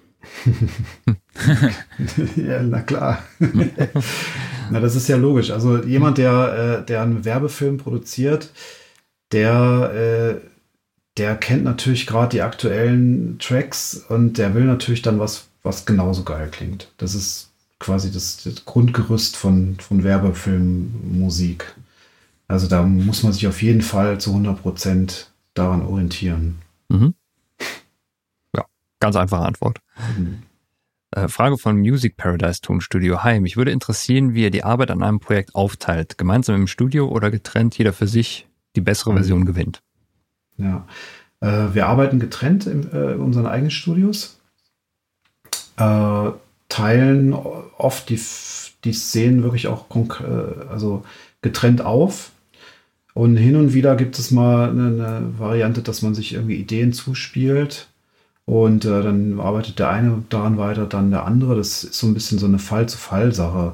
Die bessere Version gewinnt, gibt's auch. Ne? Ist ja klar, du kommst irgendwie nicht weiter. Und äh, da ist es gerade für uns von Vorteil, dass wir zu zweit sind. Also diese ganze Konstellation ist ja ähm, wie so eine Art, ja, so eine Art Rettungsschirm, sag ich mal. Also nicht, dass man unbedingt irgendwie zusammen Musik entwickelt, sondern man ist eben als zwei Einzelkämpfer immer doch besser aufgestellt als, äh, als alleiniger Einzelkämpfer und kann sich dann irgendwie auch austauschen und äh, Sachen besprechen, die, man sonst mit sich alleine ausmachen müsste. Ähm, aber da variiert das auch wirklich von Projekt zu Projekt. Teilweise machen wir auch, dass wir diese Projekte komplett aufteilen. Der eine macht jetzt gerade eine, äh, weiß nicht, eine Soko-Folge, während jetzt zum Beispiel irgendein Imagefilm äh, gerade reinkommt. Das macht sich dann immer schwierig, da solche Sachen gleichzeitig zu bearbeiten und dann wird das in dem Moment aufgeteilt oder so. Also das ist so eine ganz äh, von Fall zu Fall basierende Sache. Alles klar. Dann eine letzte Frage haben wir noch von Michael Seifert. Ähm, du hast am Anfang äh, kurz deinen Werdegang äh, beschrieben, aber einfach nochmal grob als Zahl, wie lange habt ihr gebraucht, um in die Szene einzusteigen? Ja, also ich müsste jetzt mal eine, eine Jahreschronik aufstellen, aber ich denke mal so fünf bis zehn Jahre braucht man da schon, um irgendwie Fuß zu fassen. Okay. Ja, es bedarf ja gesagt, auch es kann Zeit. Auch, das- es kann auch schneller gehen, aber ich denke mal, weil es ist halt auch so eine Sache, mh, diese ganzen Leute, die Filme machen, die, die wollen ja, dass ihr Projekt, äh, dass ihr Projekt fertig wird, pünktlich, und dass das Projekt gut wird. Das heißt, sie wollen ja erstmal ein Vertrauen gewinnen, dass du als Komponist auch in der Lage bist, das für die umzusetzen. Mhm. Und das Vertrauen gewinnen die eigentlich nur dadurch, nicht, dass, dass die dich toll finden oder du mit denen sprichst, sondern die wissen, okay, du hast schon mal ein anderes ähnliches Projekt fertiggestellt. Mhm. Sage ich jetzt mal so grob. Und äh, das schafft natürlich dann ein extremes Vertrauen und du musst aber eben diese Referenzprojekte dann erst aufbauen und dann geht das weiter. Genau, bedarf ja auch Zeit, dieses Netzwerk zu pflegen oder halt auch ähm, weiter zu weiter auszubauen, ja. Ja. Ja. Und da ist der, der Austausch wahrscheinlich auch sehr wichtig mit anderen ähm, Sounddesignern oder Filmkomponisten, ne? wie die ähm, auch was deine Pages und deine Arbeiten zu der Musiklibrary angeht, oder? Ja, also ich finde den Austausch mit Komponisten immer ganz interessant, also auf fachlicher Basis. Also äh, äh, um Sound, äh, also um Equipment zu besprechen oder irgendwelche äh, rechtlichen Fragen, aber ich glaube, so ein Austausch und das Netzwerk insofern zu erweitern, dass man sich Aufträge hin und her schiebt, habe ich jetzt noch nicht erlebt. Äh, Ja. Sicherlich auch, aber äh, das kam mir jetzt bisher noch nicht unter. Und wir selber haben auch öfter mal die Auf Anfragen, ne? ähm, habt ihr, wenn ihr mal, wenn mal was abfällt oder so, dann äh, könnt ihr mich auch anfragen. Ist aber bisher auch noch nie passiert, ne? Würde Ja. wahrscheinlich dann auch der Fall sein, aber bisher haben wir immer das irgendwie alles gestemmt gekriegt, äh, was auf dem Tisch lag. Und insofern glaube ich, an, in dem Punkt nicht an so einen Austausch zwischen Komponisten, weil man ist dann da doch ein Kom Konkurrent dann Konkurrent zu, zueinander. irgendwo, ne? Aber auf der anderen Seite gibt es eben doch den regen Austausch, eben was halt diese ganze im Hintergrund laufende Geschichte äh, mit Verträgen oder mit rechtlichen Fragen, mit Equipmentfragen und so. Da gibt es einen großen Austausch und da gibt es auch diese Foren im Composers Club oder in der DEFCOM, Okay. also diese Musikverbände für die Film- und Werbekomponisten und da wird sich auch wirklich äh, regelmäßig ausgetauscht. Also das kann zum Beispiel sein, ich suche einen, äh, einen Native Speaker Sänger im Raum Hamburg für meinen Werbefilm. mhm. Na, es wird dann reingestellt und dann gibt es irgendwie drei Anfra äh, Antworten, frag doch mal den und den. Äh, und das funktioniert schon wirklich sehr gut. Besuchst du auch Events zu diesem, also beziehungsweise wenn es das wieder gibt oder als es es noch gab, so wie die Soundtrack Cologne, was auch eine super Veranstaltung ist. Nee, habe ich bisher noch nicht Werbung zu geschafft. Also es war immer so, dass bei diesen ganzen, äh, bei diesen ganzen Events, die immer anstanden, hatte ich immer irgendwie ohne Ende zu tun. Und da, Ja. ja, bin bisher nicht dazu gekommen. Machen. Aber vielleicht ist deshalb ja auch diese, die Entwicklung durch die Ta- Digitalisierung mit den Online-Events auch für dich äh, ein Vorteil dann. Muss ich mal gucken. Also ich habe ja gesehen, dass ihr das Studioszene gemacht habt. Mhm. Das ist jetzt, äh, ich habe es nur gesehen, aber ich war jetzt nicht beteiligt. Aber das wird es natürlich mehr und mehr geben, das ist ja klar. Absolut. Äh, ob das aber dann so ist, wie wenn man jetzt irgendwie beim, beim Kaffee zusammensitzt, das müsst ihr mir beantworten, wie das jetzt war. Keine Ahnung. Also wir hatten das Gefühl, dass wir trotz ähm, der Distanz zu den ähm, Usern auch irgendwie den Vibe der Studioszene transportieren konnten über Mhm. den Chat und dadurch auch, dass wir das, die Fragen der User auch aufgegriffen haben. Also wir werden auch eine zweite Version der Studioszene machen, nämlich am 29. und 30.04. Also Save the Date kann ich hier schon mal ankündigen und was, äh, Klaus, für dich auch zur Info an dieser Stelle. äh, und ähm, ja, die NAM geht ja auch jetzt in die Believe in Music Week am 18.01. bis zum 22.01. Also da bin ich auch sehr gespannt, weil äh, ich war vor einem Jahr, bin ich nach Kanada geflogen und war danach noch auf der NAM-Show und so ein bisschen vermisse ich den NAM-Flair schon. Also ich freue mich auch darauf, wenn ich dann irgendwann, wenn wir, oder wir freuen uns wahrscheinlich alle darauf, wenn wir endlich wieder reisen Mhm. dürfen und dann auch noch mal ein bisschen aus dem unserem Corona-Radius rauskommen. Das wäre cool. Absolut. Ja, Andreas, ähm, vielen lieben Dank, dass du heute hier im Interview warst. Ich fand es sehr spannend. Also das Feedback aus dem Chat ist auch sehr positiv. Auch da habe ich auch sehr viele Danksagungen, sage ich jetzt einfach mal, äh, bekommen. Also es war auf jeden Fall ein spannendes Gespräch. Cool, danke euch für die Einladung. Sehr, sehr gerne. Danke. Dann, ja, hoffe ich, dass wir uns vielleicht nochmal irgendwann live begegnen und ähm, vielleicht willst du ja auch was zur Studioszene beitragen. Da melde ich mich auf jeden Fall nochmal bei Super, dir. das machen wir. Alles klar. Dann. Äh, bleib gesund und mach's gut und Ihr auch. wir hören uns, ja? Bis dann. Mach's gut. Tschüss, Andreas. Danke, ciao. Und wie ihr Andreas erreicht und alle Links zu seiner Website packe ich euch dann auch nochmal in die Show Notes. Genau. So, ja, ich fand es ein super interessantes Thema. Ja. Tatsächlich. Also, Ja, ja, genau. Also gerade diese Fokussierung auch auf ganz bestimmtes äh, Genre und einen ganz bestimmten Anwendungszweck ist, finde ich, so noch nicht oft aufgetaucht. Also klar, du hast es im Musikbereich, in dem du sagst, ähm, okay, ich fokussiere mich zumindest auf ein grobes Musikgenre, aber zumindest hast du da ja dann auch wieder die Unterteilung, okay, da sind Lead-Sounds drin, da sind Bässe drin, da sind Pads drin und sowas. Und ich glaube, auch wenn es hier zwar immer noch diese Unterscheidung gibt, ist es noch mal fokussierter und noch mal konzentrierter und dann halt auch gerade noch diesen Spezialbereich Filmmusik. Also ich glaube, das ist ein Konzept, was super aufgehen wird. ja, ich finde die Idee auch ähm, der Zweitverwertung absolut äh, Ja, sinnig. Natürlich. Ja, also, und vor allen Dingen dann auch die aktuelle Situation dazu nutzen, sich da eben auch was Neues aufzubauen. Also macht absolut Sinn, finde ich cool. Ja, also aus rein wirtschaftlicher Sicht hat Andreas da die deutlich bessere Entscheidung getroffen als ich mit äh, Kabel neu ziehen. Ja gut, je nachdem, wie viel Zeit du dann in Zukunft bei deiner Arbeit dadurch sparst. Ne? Also wie War ja auch Zeit mehr, Geld. äh, Ne? mehr im Urlaub einfach eine Sache, die ich eh machen wollte. Von daher passt es, ne? Genau. Genau. Kabel braucht man für Geräte und du hast gerade schon die NAM-Show angesprochen, das heißt also, ja, neue Geräte. Genau, es trudeln immer mehr NAM-News ein, was mich tatsächlich auch ein bisschen überrascht, so, weil, ja, es, weil es halt einfach nicht die Live-Veranstaltung mhm. gibt. Habe ich jetzt gar nicht damit gerechnet, dass es dann trotzdem so viele NAM-News gibt, aber es gibt sie und ja, es gibt zum Beispiel hier den Sequential Prophet 5 und den Prophet 10 gibt es jetzt in der Desktop-Version mhm. und es gibt eigentlich gar nicht so viel dazu zu sagen, außer dass alle Regler, Knöpfe und auch Funktionen mit der Tastaturversion identisch, identisch sind. Also die Knöpfe sind teilweise nur ein bisschen anders. Äh, die sind kleiner oder größer und ein bisschen umarrangiert. Also die Bedienfläche sieht ein bisschen anders aus und mhm. die Klangerzeugung ist, so wie ich das sehe, auch die gleiche. Ne, wie bei der Tastaturversion. Genau. Mhm. Und beim Preis, was sagst du? Ja, ist natürlich immer noch ein, ein hoher Preis und äh, ist etwas günstiger als die Desktop-Version, aber wir sprechen ja immer noch von zweieinhalbtausend Dollar für die äh, für den Profit 5 und äh, 3.300 Dollar für, für den Profit 10. Ist ein stolzer Preis, muss man sagen. Klar, es ist, es ist ein absoluter Klassiker, der hier neu aufgelegt wurde. Also ich meine, mhm. der Profit 5, das ist halt einer der 80er Synthesizer schlechthin. Ne?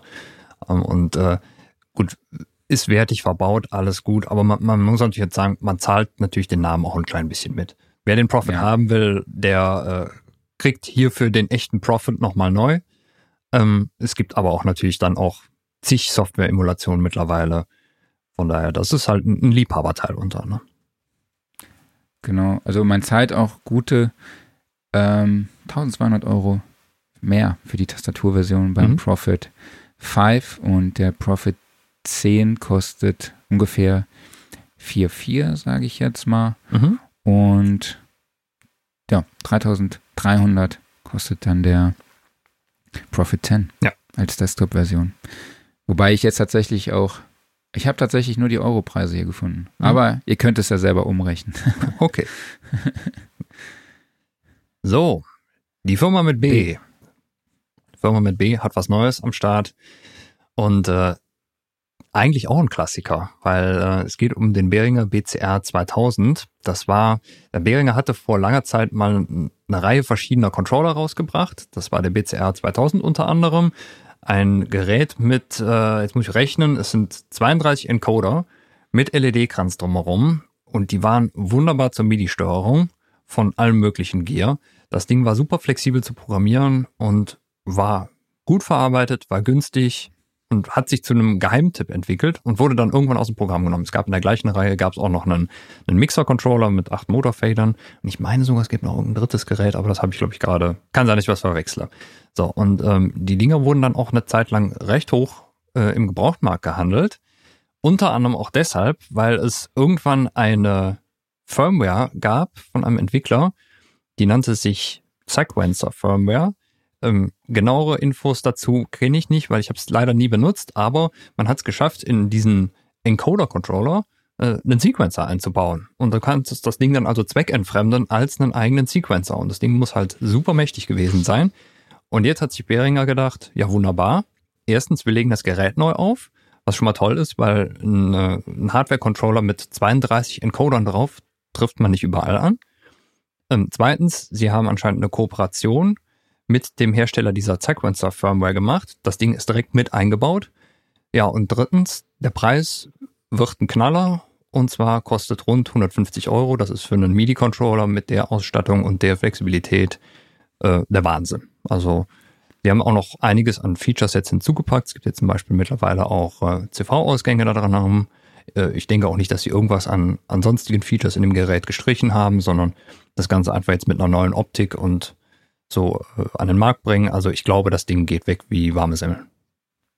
Das heißt, es ist äh, kein Klon von, einer, von einem Konkurrenzprodukt, Richtig. sondern es ist eine Weiterentwicklung ähm, ja.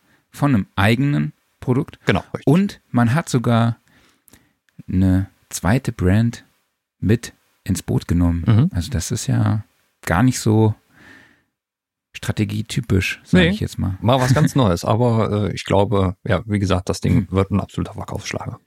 Ja, finde ich auch immer cool, dass Behringer auch nochmal darauf hinweist, dass sie ja auch ähm, gute Eigenentwicklungen im Portfolio haben. Ne? Oh ja. Mhm.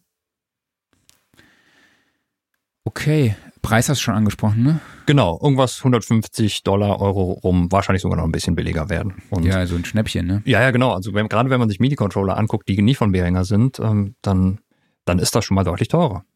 Ja. Kommen wir zu einer All-in-One-Maschine. Mhm. Ne? Also beziehungsweise, ich habe jetzt Maschine gesagt, sie, sie, sie ähnelt so ein bisschen Maschine Plus von Native Instrument, mhm. ist aber von einem anderen Hersteller. Was kannst du dazu sagen? Genau. Kam so aus dem Nichts, das Roland Verslab MV01. Und äh, ja, das scheint irgendwie so eine Mischung zu sein. Du hast gerade die, die Maschine erwähnt.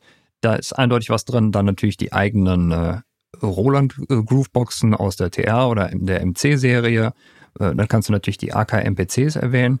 Irgendwie ist das da alles so mit reingeflossen, aber es ist jetzt nicht das riesige Monstrum geworden, sondern es ist ein Teil, was sehr fokussiert ist, nämlich auf, ja, auf Songwriting und auf eine möglichst mhm. einfache Bedienung. Das siehst du schon allein an der Art und Weise, wie das Ganze bedient wird. Also du hast so verschiedene ähm, Menübuttons da drauf, wo du dich dann durchhangeln kannst zwischen äh, ja, einer Art Recording, Arrangement und dann äh, nachher das Ganze äh, abliefern quasi. Ähm, und im Endeffekt haben sie dieses Groovebox-Konzept äh, so ein bisschen runtergebrochen und du hast die Möglichkeit halt darin äh, Loops aufzunehmen und du hast eine, eine Audio-Funktion. Ähm, du hast da drin die neue Zencor-Klangerzeugung, die Roland Head seit einiger Zeit in ihren Geräten featured. Also in dem Jupiter X ist es drin, in der Phantom-Reihe ist es drin. Und die sind ja alle auch untereinander kompatibel, sind mhm. auch mit einer direkten Online-Anbindung zur Roland Cloud, sprich man kann sich also neue Sounds für das Gerät kaufen und da direkt draufladen. Und ähm, ich muss sagen, mir persönlich ist noch nicht hundertprozentig klar geworden, wie der tatsächliche Ablauf dann am Ende des Tages ist, weil so eindeutig fand ich das Video, äh, was Roland da präsentiert hat, nicht. Aber ich bin mir sicher, dass sie das sehr gestreamlined haben und finde die, die Idee einfach so ein Groovebox-Teil, was wirklich so, so auf Komposition und Songwriting ausgelegt ist, das finde ich eigentlich ziemlich genial, weil ich glaube, ansonsten hast du halt auch schnell, dass du von Features erschlagen wirst. Ja, absolut. Also du hast auch noch 16 Triggerpads mhm. obendrauf. Du hast den von dir angesprochenen äh, Step-Sequencer, also der TR-like, sage ich jetzt mal. Mhm. Äh, du kannst ein Mikrofon anschließen. Du kannst auch, ich glaube, es gibt auch zwei Line-Eingänge, so wenn ich das richtig äh, auf dem Schirm habe. Mhm. Es gibt sogar Pitch und Time Stretching. Also das finde ich auch eigentlich ganz geil für so eine, für so eine Kiste. Ja, die Maschine relativ lang gebraucht für. Ja, und du hast MIDI Ein- und Ausgang das ist interessant. Das, ja. ja, und USB als Anschluss. Ähm, so wie ich es verstehe, kann man auch das Ding über eine Powerbank per USB mit Strom versorgen. Mhm. Ähm, du hast einen SD-Kartenslot, um deine Tracks eben zu speichern. Und es sind auch 80 Drumkits drin und auch, drei, ich glaube, 3000 Sound-Presets oder sowas. Mhm. Ähm, ein Display wie schon angesprochen, es gibt so ein Bedienfeld, um den Rekorder zu steuern. Also ich bin, bin gespannt. Vielleicht ist auch eine Option, das Teil als Loopbox zu benutzen, so live oder so. Also Könnte ich, ich finde das ja. Konzept von solchen autarken Systemen echt sehr cool. Mhm. Ich erwähne es ja schon öfter mal im Podcast, ähm, dass ich auch gerne von diesem Songwriting am Rechner, wo man dann schnell bei diesem Ausproduzieren landet, auch weg möchte. Und ja, ich müsste mir mal sowas tatsächlich zulegen. Ähm, aber dafür muss man 86 Euro aufbringen, mhm. was eigentlich in Ordnung ist, oder? Finde ich auch in Ordnung, ja. Also was ich noch so ein bisschen, äh, das weiß man natürlich vorher nie, ähm, Roland hatte in der Vergangenheit mal hin und wieder das Problem, dass sie so Geräte dann nach ein, zwei Jahren irgendwie ein bisschen vergessen haben. Also gerade dadurch, dass du halt eine Softwareanbindung hast, sprich hier, du kannst das Ding mit neuen Sounds äh, versorgen über die Roland Cloud oder du hast auch eine Anbindung an diese Zenbeats Software. Und wenn da irgendwie dann so nach ein, zwei Jahren nicht mehr so viel kommt, das wäre dann sehr schade, weil gerade dafür ist es ja eigentlich super, wenn du halt eine Anbindung hast und kannst immer wieder neue, neue Sachen da drauf packen. Aber vielleicht haben sie da auch einfach eben jetzt gerade durch diese Zencore Engine, die sich jetzt durch alle neuen Produkte durchzieht, mhm. wie ein Standard geschaffen, dass man weiß, okay, auch in fünf Jahren kann ich das Ding noch mit äh, frischem Zeug versorgen. Und äh, ja, das wäre doch super. Und den Preis, äh, den finde ich völlig angemessen dafür. Absolut.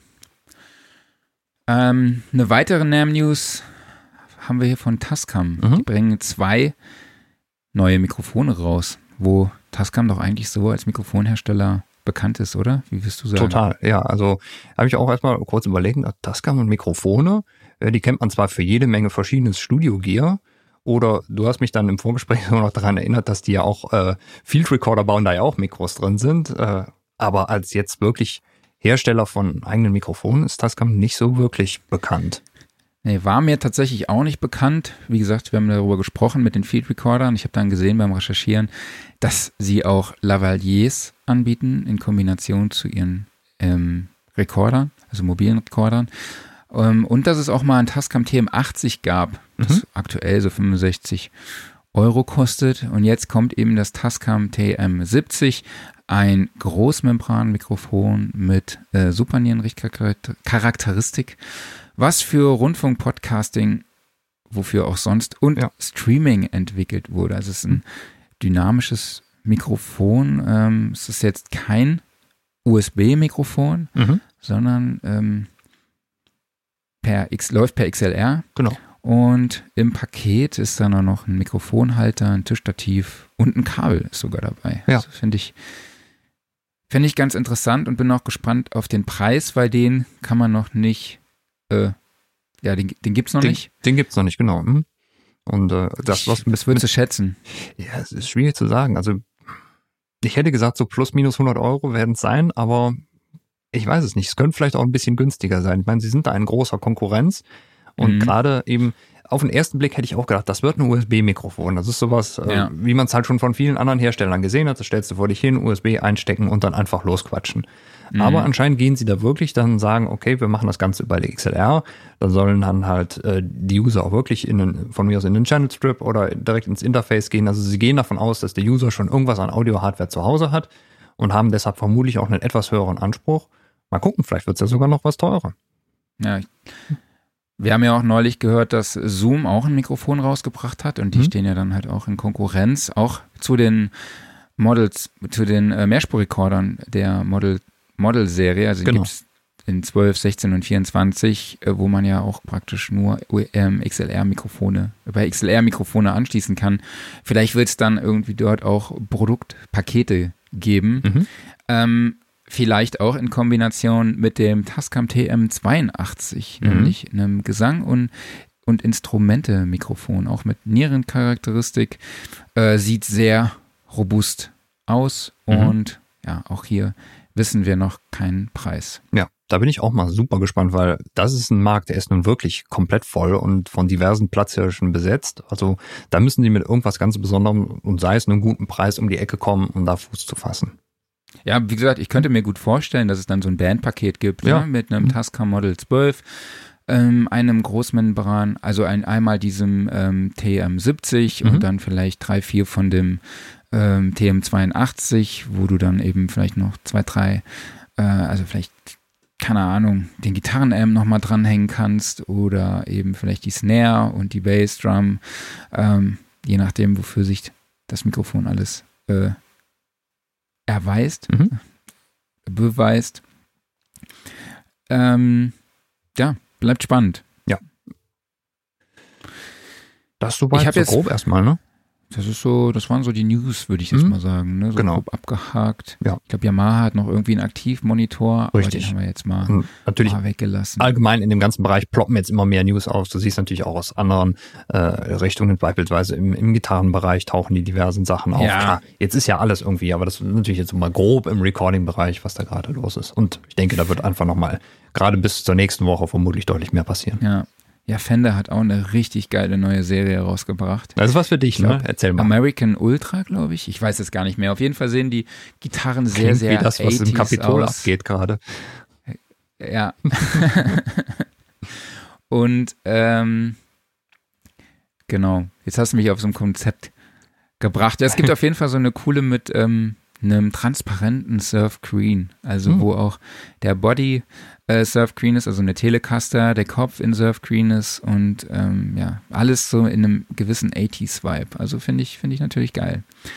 Gibt es okay. eigentlich schon Gitarren, die ja. transparent sind und von innen mit einer LED beleuchtet werden? Bestimmt. Also es gibt transparente Gitarren, ähm, E-Gitarren, auch äh, Bassgitarren. Äh, Ähm, und ich kann mir gut vorstellen, dass es da auch irgendwie noch LEDs dazu gibt. Also würde mich wundern, wenn es das nicht gäbe. Ja. So, ich überfalle dich jetzt mit einer Frage. Schieß los. Ich weiß gar nicht, ob sie Sinn macht, aber ich lese sie einfach mal vor. Äh, auch nochmal, um darauf hinzuweisen, dass ihr auf unserem YouTube-Kanal auch diverse Tutorials findet, unter die ihr dann auch eure Fragen schreiben könnt, die wir hier im Podcast aufgreifen. Und hier haben wir zum deinem Cubase-Tutorial Oh, mhm. zum Video in Place Editing eine Frage. Erstmal danke für die Playlist. Also wir haben die Cubase Tutorials in eine Playlist gehauen und er fragt, ähm, ich weiß jetzt gar nicht, ich habe den Namen gar nicht mitkopiert.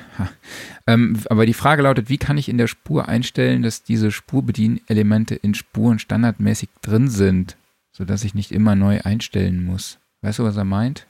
Ja, ich kann es mir grob vorstellen. Bin natürlich nicht hundertprozentig sicher, aber ähm, ich vermute mal, er meint die verschiedenen äh, Buttons, die in den Spurköpfen drin sind. Also da sind standardmäßig in Cubase nicht alle eingeblendet. Dann macht man halt einen Rechtsklick in den Spurkopf rein und ähm, dann kann man halt sagen, okay, ich möchte von mir aus den, den Record-Button oder sowas, will ich für eine Spur niemals sehen. Kannst du dir denn ausblenden oder eben andere Funktionen einblenden? Und normalerweise kann man da einfach hingehen und sich dafür ein Preset speichern. Und das heißt also, dann kann man das in Zukunft auch ähm, immer aufrufen. Und jetzt bin ich mir ehrlich gesagt unsicher, wo Cubase und in welcher Form das speichert. Ich hätte vermutet, dass es das global abspeichert. Scheint dann aber nicht der Fall zu sein. Dann müsste man sich eigentlich ein Template dafür anlegen. Sprich, also du stellst dir die ganzen Spurköpfe einmal so ein, dass sie halt das anzeigen, was du brauchst. Du machst dir daraus ein Template und dann kannst du halt jederzeit wieder auf dieses Template zurückgreifen und dann müsste eigentlich immer alles so eingeblendet werden, wie es, äh, wie es ist. Genau. Das wollte ich sagen, war es mit Ask SR, ne? Hat man schon Was ist denn dein. Auf, hast du den Aufreger der Woche? Nee, nee, habe ich tatsächlich nicht. Nee? Ging ja auch diese Ja, mein- Woche jetzt arbeitsmäßig erstmal wieder richtig los, von daher war noch gar nicht so viel zum Aufregen. Es war eigentlich ein sehr smoother Einstieg, muss ich sagen. So. Das heißt, der Workflow der Woche ist Kaffeemaschine oder? Ähm, der Workflow der Woche ist wenn Espresso-Maschine. Ich bin irgendwie von Ach so. Kaffee weg, weil ich, ich habe gemerkt, irgendwie Kaffee vertrage ich nicht mehr so gut. Espresso ist Nicht- irgendwie der neue Kaffee. Ist nicht hart genug für dich, ne? Kaffee. Äh, ja, also nee, bisher hatte ich tatsächlich immer relativ starken Kaffee getrunken. Äh, auch beim Espresso trinke ich eigentlich ganz gerne einen starken, aber ich, ich versuche es allgemein momentan so ein bisschen zu reduzieren. Also ähm, eigentlich Ziel soll sein, so morgens einen für den Geschmack und zum Wachwerden, dann reicht's aber auch. Ähm, ja, ich merke momentan, ich werde müde im Laufe des Tages, aber ja, gut, braucht halt seine Zeit. Okay, das heißt, du hast auch, das ist quasi dein Workflow der Woche und auch dein Offline-Modus für diese Woche. Ja, ich habe mir so, so Espresso. genau, ich habe mir so ein bisschen Gesundheit mal vorgenommen, weil äh, ja, ich meine, äh, ich äh, ich habe nicht den gesündesten Lebensstil, ich bin unsportlich wie Sau und äh, guck mal, du hast mich doch mal nach, nach guten Vorsätzen gefragt und das ist Ja. vielleicht dann einer, der so verspätet bei mir ankam. Also sprich, sowas mal reduzieren und auch zwischendurch bei der Arbeit vielleicht mal aufstehen, sich mal fünf Minuten bewegen, vielleicht mal irgendwie äh, eine Hantel in die Hand nehmen und irgendwas bewegen und auch vielleicht abends mal ein bisschen Sport machen. So, das sind so Sachen, die kann man jetzt mal angehen. Aber ich bin ein faules Schwein in der Hinsicht, also von daher. Mal gucken, was draus wird. Hau ruhig weiter auf dir rum. Also Ja, mach ich das doch auch. So, so eine gewisse Selbstmotivation tut dir auch immer gut. Ne? Ja. ja, ich meine, ich erinnere mich noch an unseren Podcast mit Sinan im letzten Jahr, wo äh, äh, ich dann gesagt habe, ich werde mich äh, um sein Tutorial-Programm kümmern. Ah ja. Äh, ist sehr schnell wieder eingeschlafen, aber nicht, weil das Programm schlecht wäre, sondern einfach, das lag halt an mir. Und ja, sowas kann man dann halt mal wieder äh, ja, aufgreifen. Und ich glaube, das macht es bemerkbar. Das ist ja vielleicht für dich so ein zweites Standbein, so einen kleinen äh, Fitness-Blog zu machen. Ne? Also, dass du den selber schreibst und machst es selber in deinem Studio hier, filmst du, wie du oder streamst du, wie du dann Übungen machst am Synthesizer oder so, vielleicht irgendwie sowas. Das ist eine perfekte Idee. Also genauso würde ich das auch machen, wenn wieder ein neues Gear Ja. angekommen ist, dann direkt mal gucken, für welche sportlichen Übungen man das gebrauchen kann. Irgendwie Genau. kann man irgendwie hier so, so ein äh, so ein Roland Rack Gerät, kann man das mal wunderbar für irgendwelche äh, ja, Kraftübungen benutzen oder macht man Sit-Ups auf dem Wall of Quantum oder was auch immer. Ja, neues Geschäftsmodell, äh, muss ich mir direkt patentieren lassen. Genau. Ähm, Offline-Modus. Ich Mhm. kann an dieser Stelle wieder eine Netflix-Dokumentation empfehlen, nämlich The Last Dance. Da geht es um die Geschichte und den Werdegang von Basketball-Superstar Michael R. Jordan. Mhm. Also ich hatte am Wochenende sturmfrei und ich habe mir die kompletten zehn Folgen an zwei Tagen einfach nonstop reingezogen und äh, alle diejenigen, die sich für emotionale Sportgeschichten interessieren, für die ist es ein absolutes Muss. Es ist wirklich, also für mich ist es ein absolut, absolutes Highlight. Also ich stehe halt auf solche Sportgeschichten, Sportdokumentationen. Im Prinzip ist es bei mir auch egal, welche Sportart es ist.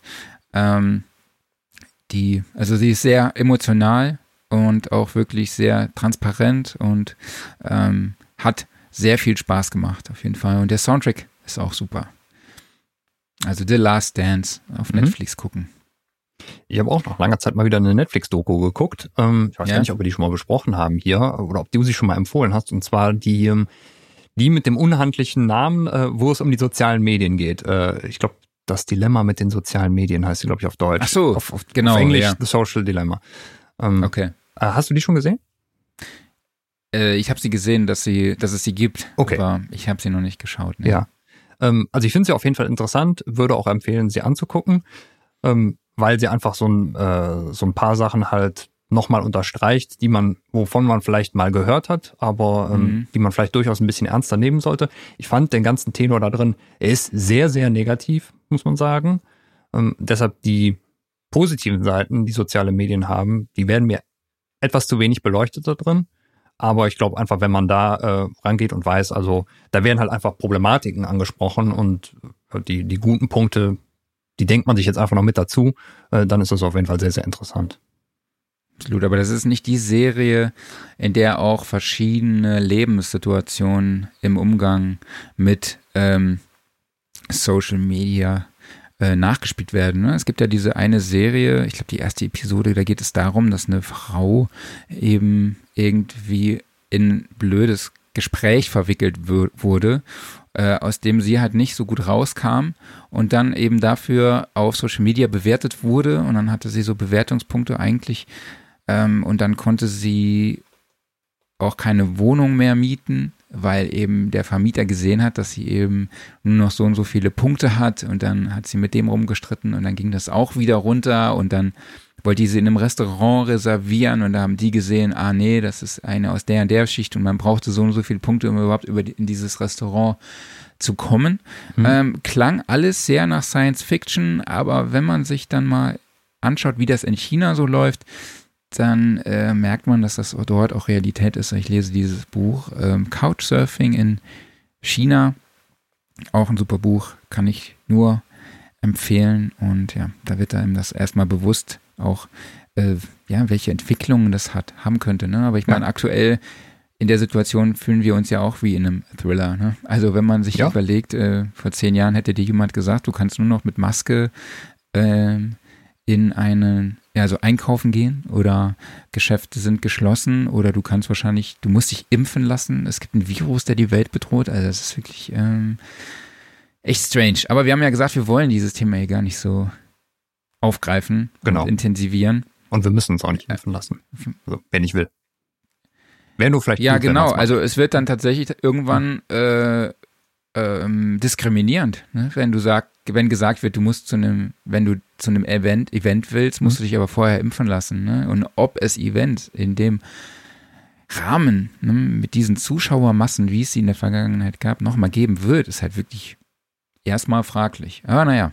Ich glaube ja. Also ich glaube. Wir glauben an eine Studioszene, an eine Live- Ausgabe in diesem genau. Jahr und daran arbeiten wir, auch wenn aktuell die Medien dafür sorgen und auch die Regierung, dass die Stimmung in diese Richtung vielleicht nicht ganz so gut ist, aber wir glauben da nach wie vor dran und arbeiten für euch an der Umsetzung. Genau. Aber dazu im Laufe des Jahres findet ihr, äh, gibt es mehr Informationen. Und jetzt erst auch nochmal der Hinweis dann zur digitalen Version. Ende April, ich muss ganz mal kurz in meinen Notizen äh, gucken. Ah, 29. und 30.04. Ich weiß es noch genau. nicht auswendig, denn es ist äh, ganz frisch. Sehen wir uns dann auch wieder bei der digitalen Variante der Studioszene. Und wie gesagt, Infos findet ihr da in naher Zukunft entweder bei uns im Heft oder auf studioszene.de oder soundrecording.de. Ja, ich war auch gerade eben ganz überrascht, als du das schon so gedroppt hast, weil ich dachte, das wäre noch ein bisschen geheim, aber gut. Jetzt ist es raus und äh, Jetzt ist raus, ne? ja, Wir haben mich auch gesagt, wir können damit raus. Save Ja. the date, alles Mhm. klar. Ja, weil die letzte Studioszene, die hat so Bock gemacht und äh, ja, kann nur noch geiler werden, ne? Ja, ich will uns ja eigentlich nicht selbst loben und äh, natürlich sind wir auf dem Boden geblieben, aber mich hat's wie eben schon gesagt im Gespräch, sehr überrascht, wie wir den Vibe der Studioszene trotz der Distanz zu den Usern rüberbringen konnten und wie viel Spaß es einfach gemacht hat. Ja. Ne? Also ich freue mich auf jeden Fall auf die nächste Ausgabe. Genau. War jetzt auch gar nicht als Selbstlob gemeint, sondern es hat auch einfach, die Arbeit hat Spaß gemacht. Total. Weil es hat, es hat einfach Absolut. gefluppt. Es hat gefluppt. okay, ähm, dann würde ich sagen, haben wir für diese Woche zu Ende gefluppt. Jawohl. Ähm, wir hören und sehen uns nächste Woche wieder. So machen wir das. Gleiche Uhrzeit, gleicher Ste Stelle. Mhm. Ähm, abonniert uns, wie gesagt, da, wo ihr uns sowieso schon zuschaut oder zuhört. Ähm, wir bedanken uns bei allen Zuhörerinnen und Zuhörern und freuen uns auf nächste Woche. Genau. Vielen Dank an euch alle, vielen Dank an Andreas und bis nächste Woche. Tschüss. Genau. Bleibt gesund, macht's gut, ciao.